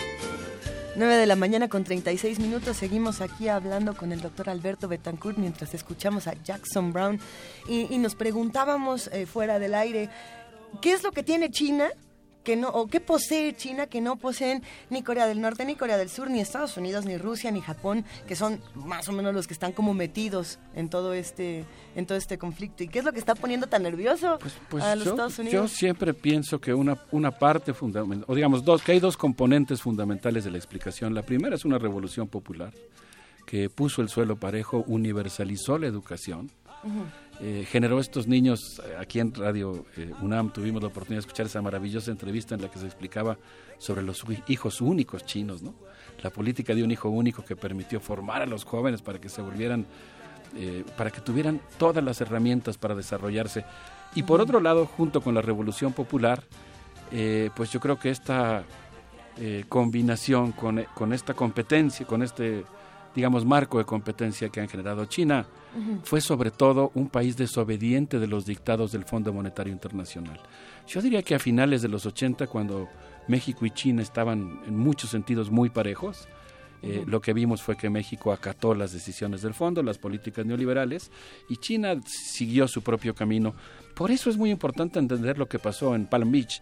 Eh, Y Nos pues, estamos todavía comiendo nuestro pastelito mientras de pronto nos avisa Donald Trump. Oye, oye, Xi Jinping, ¿qué crees? Eh, Ahí seguimos. Claro, ¿no? Qué cosa más eh, loca, porque además ya habían terminado las reuniones de trabajo en las que habían tomado una serie de acuerdos cuando ocurrió esto, de tal manera que si la propia Casa Blanca dijo que la reunión iba a marcar el rapport entre los dos presidentes, pues lo que marcó fue justamente el hecho de que haya una actitud traicionera e intimidante por parte de Donald Trump.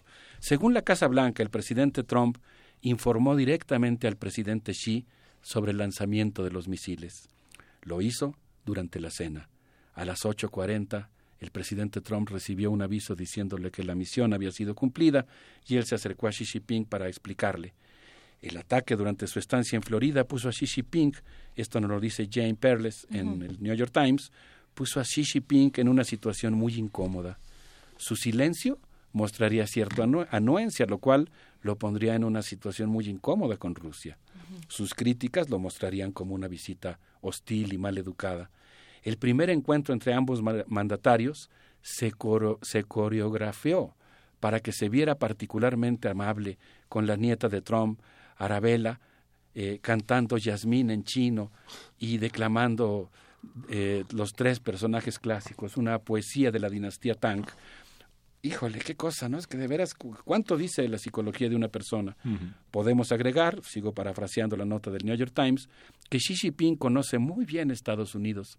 No sé si ustedes sepan, eh, Miguel Ángel, Luisa, pero Xi Ming-se, la única hija de Xi Jinping, estudió psicología en la Universidad de Harvard.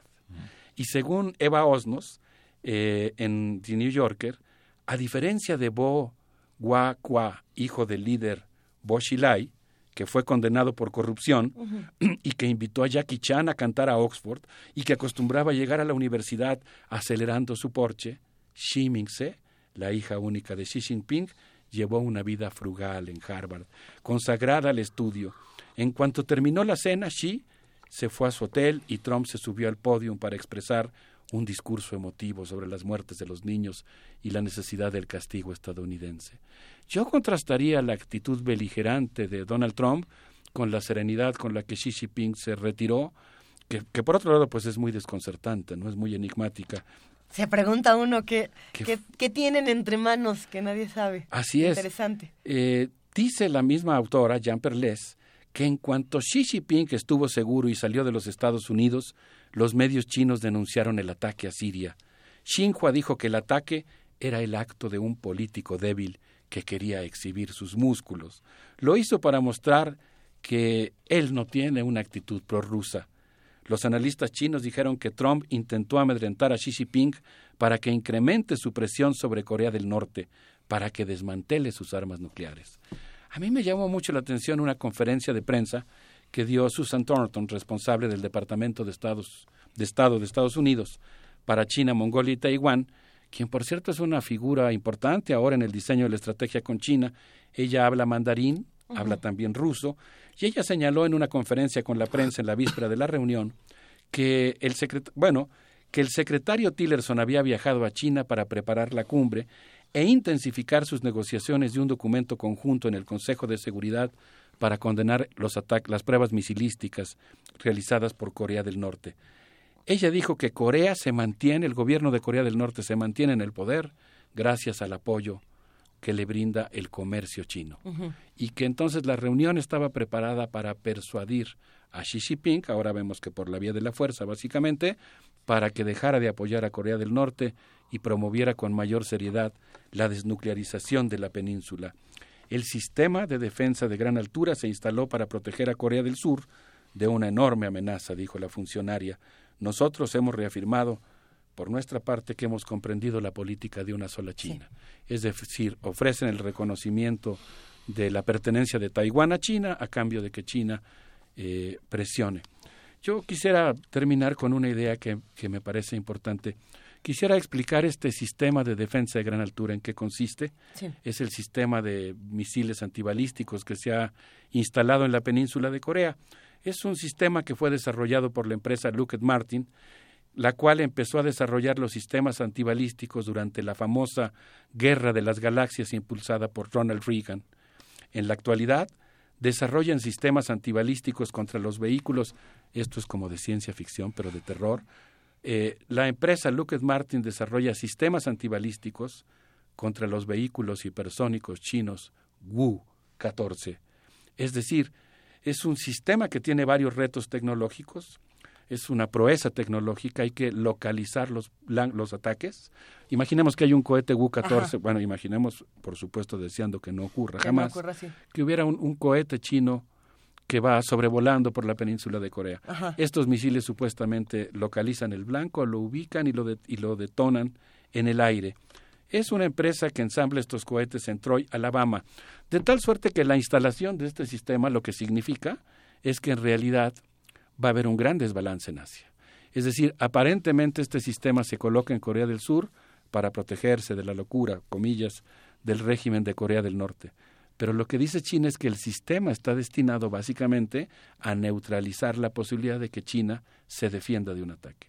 Entonces, lo que estamos viendo es que el despliegue de este sistema antibalístico, pues en realidad eh, implica eh, crear, entre comillas, un escudo que permita que Estados Unidos, Japón, Corea del Sur tengan la ventaja militar en la península, de tal suerte que desafortunadamente esto significaría desde luego que Corea del Norte y China pues van a buscar eh, multiplicar sus arsenales. Estamos muy probablemente en el umbral de una carrera armamentista eh, que sería muy desafortunada.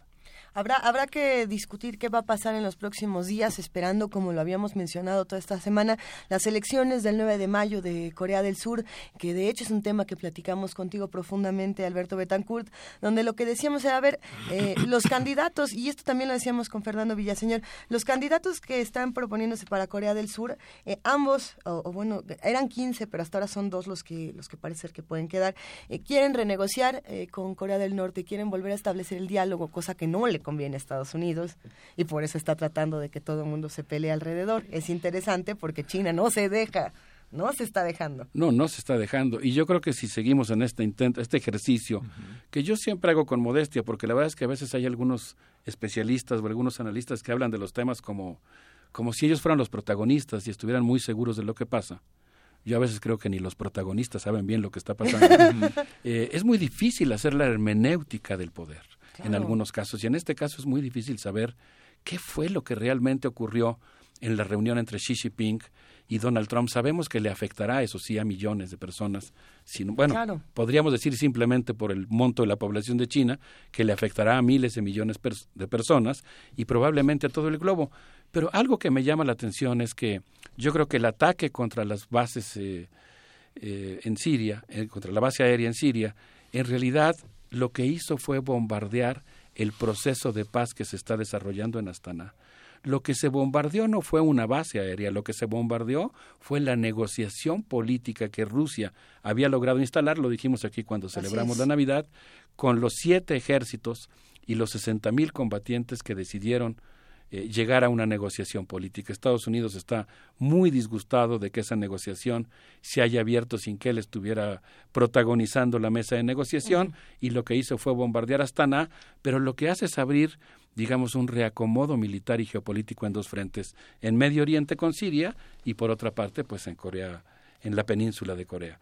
Así que yo creo que es muy importante que estemos atentos a lo que va a ocurrir. Hasta aquí vamos a llegar el día de hoy, Alberto Betancourt, y nos quedamos, eh, como siempre, con, muchas buenas dudas. Eh, eh, nos despiertas muchísimos cuestionamientos interesantes. aquí se acercan a la cabina muchos seres a saludar a Alberto Betancourt, porque, bueno, pues ustedes saben que nuestros mundos posibles hacen que los jueves sean jueves, y te agradecemos muchísimo. Vamos a esperar al 9 de mayo y vamos a ver qué pasa, si te parece bien.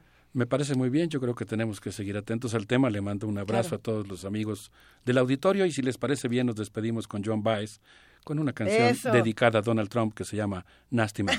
Gracias, querido Alberto Betancourt.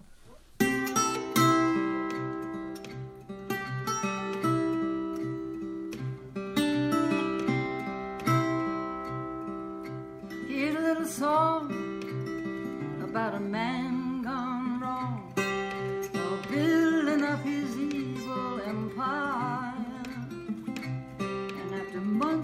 ifs and buts, the papers got the guts to call the man of the year a liar. To call the man of the year a liar.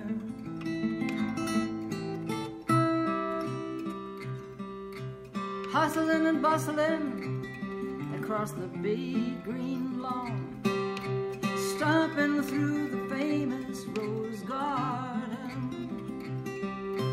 Every little rose turned up its pretty nose, saying, You owe the earth a pardon. Saying, You owe the earth a pardon.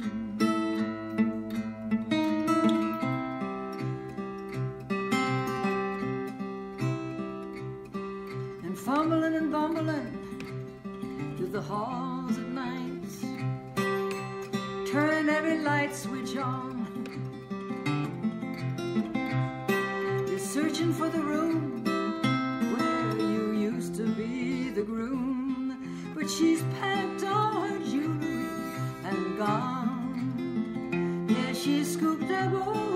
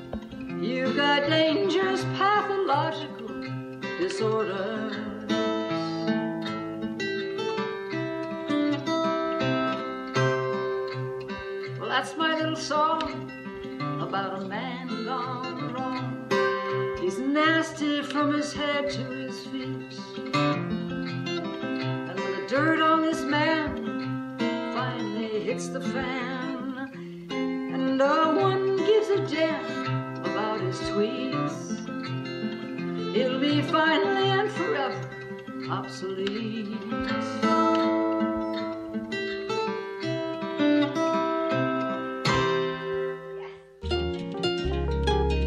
Primer movimiento.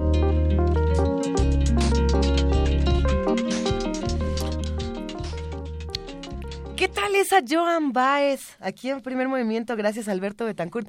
A, a mí, como a Miri Isaac, que ya escribió que le gusta Joan Baez, este, somos a- a- admiradores muchos del, del trabajo de esta mujer, que no solamente es eh, compositora, cantante, ella también es una conocidísima activista que, que a través de la música y del folk, bueno, se ha encargado de hacer muchas cosas, pero tenemos muchas cosas más que decir y que regalar, Miguel Ángel. Sí, yo como ya me atribuiste El amo de los El boletos. dominio de los boletos.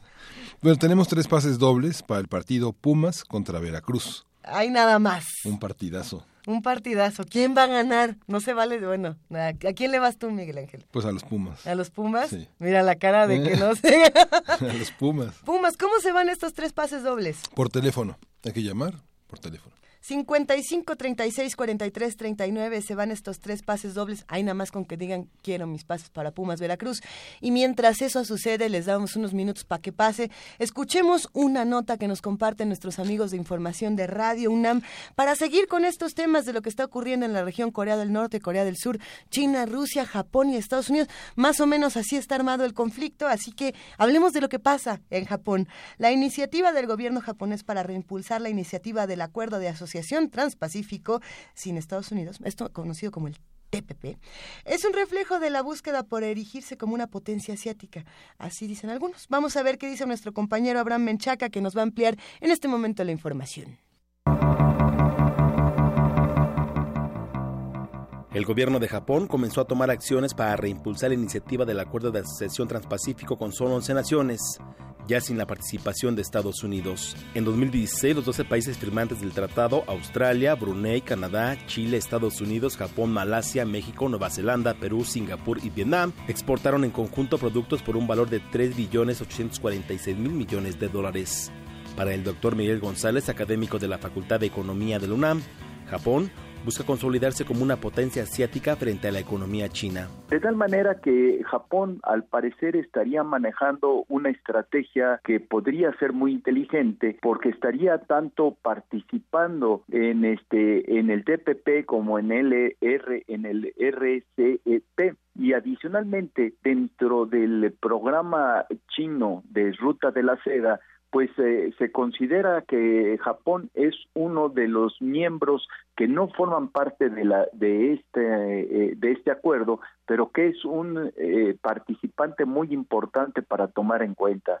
Es decir, realmente Japón eh, no está dejando que solo China lleve la batuta frente a la ausencia de Estados Unidos, sino también pretende ser una potencia asiática que trate de equilibrar pues el nuevo papel que comienza a desempeñar la economía china. El investigador dijo que para México sería benéfico consolidar este acuerdo comercial. Puesto que estaría entrando en este TPP, pero al mismo tiempo podría la oportunidad de participar en el RCEP, eh, eh, y lo cual pues es le abre una gran cantidad de perspectivas pues, de comercio con eh, esta amplísima región del mundo y por supuesto sería también una opción muy atractiva de diversificación ante pues las políticas poco amigables que hasta ahora ha estado manifestando el presidente Trump. Sino yo creo que para todo el mundo es una buena noticia que Japón tome una participación más activa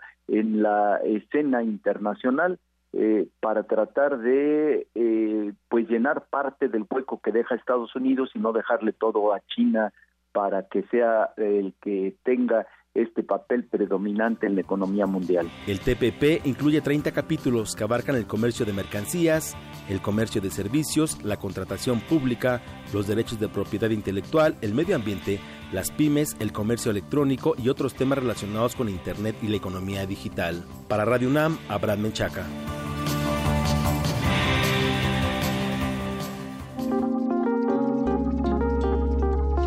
Primer movimiento. Hacemos comunidad.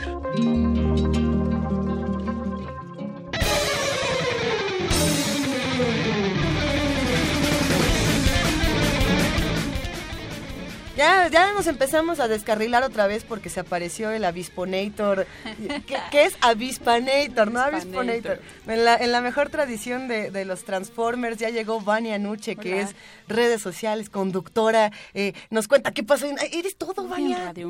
Yo quisiera, pero no. Eres todo para nosotros, Vania Ay, ustedes para mí. Ah. Bueno, ya. Hoy en Radio UNAM no se pierdan Calme Cali a las 10 de la mañana. No te digo. Nos quedamos aquí en el 96.1 de FM para escuchar la primera parte de la conversación con Jaime Chávez Marcos. Él es hablante de la lengua otomí, así que no se lo pierdan a las 10 de la mañana. También tendremos Sin Margen a las 12 del día, Prisma RU con más noticias sobre el mundo y nuestra universidad. Y por la noche a las 9, Resistencia Modulada. Eh, quédense con nosotros también en, en el 860 de AM y recuerden que mañana estaremos transmitiendo desde el Centro Cultural Universitario, desde la fe- fiesta del libro y la rosa. Bueno, la primer movimiento no, pero no, los demás nosotros sí. no, pero Radio UNAM, como todo, somos una gran familia. Eso. Radio UNAM desde el Centro Cultural Universitario a las 10 de la mañana y eh, también Prisma estará transmitiendo desde allá. Que tengan un excelente día, revisen toda nuestra programación en nuestra página de internet www.radiounam.unam.mx y quédense con nosotros en Radio UNAM. Que tengan un gran día, hasta luego. Gracias, Gracias, Queridísimo Miguel Ángel Quemain, ya nos pusieron esta música maravillosa para despedirnos de la mejor manera esta mañana. Un, un verdadero placer haber compartido esta mañana Igualmente, contigo. Luisa. Este, vamos a escuchar Susan en la versión de Jeffrey Oyema. Y bueno, esto fue Primer Movimiento. El mundo desde la universidad con Leonard Cohen y Geoffrey Oryema. And she lets the river answer that you've always been her lover, and you want to travel with her, and you want to travel blind, and you know that you'll trust you, for you've touched her perfect body with your mind. And Jesus was a sailor when he walked upon the water, and he spent a long time watching from his lonely wooden tower. And when he knew for certain only drowning men could see him. He said, All men will be sailors, then until the sea shall free them. But he himself was broken long before the sky would open, forsaken, almost human. He sank beneath your wisdom like a stone. And you want to travel with him, and you want to travel blind, and you think maybe you'll trust him for his touch your perfect body with his mind. Now Suzanne takes your hand and she leads you to the river. She's wearing rags and feathers from Salvation Army counter, and the sun pours down like honey on Our Lady of the Harbor, and she shows you where to look among the garbage and the flowers. They're heroes in the seaweed, they're children in the morning, they're leaning out for love, and they'll lean that way forever while Suzanne holds the mirror and you want to travel with her, and you want to travel blind, and you know that you can trust her, for she's touched your perfect body with her mind. Hola, hola, Suzanne. Hola, hola, hola, Suzanne? Hola. Hola, Suzanne.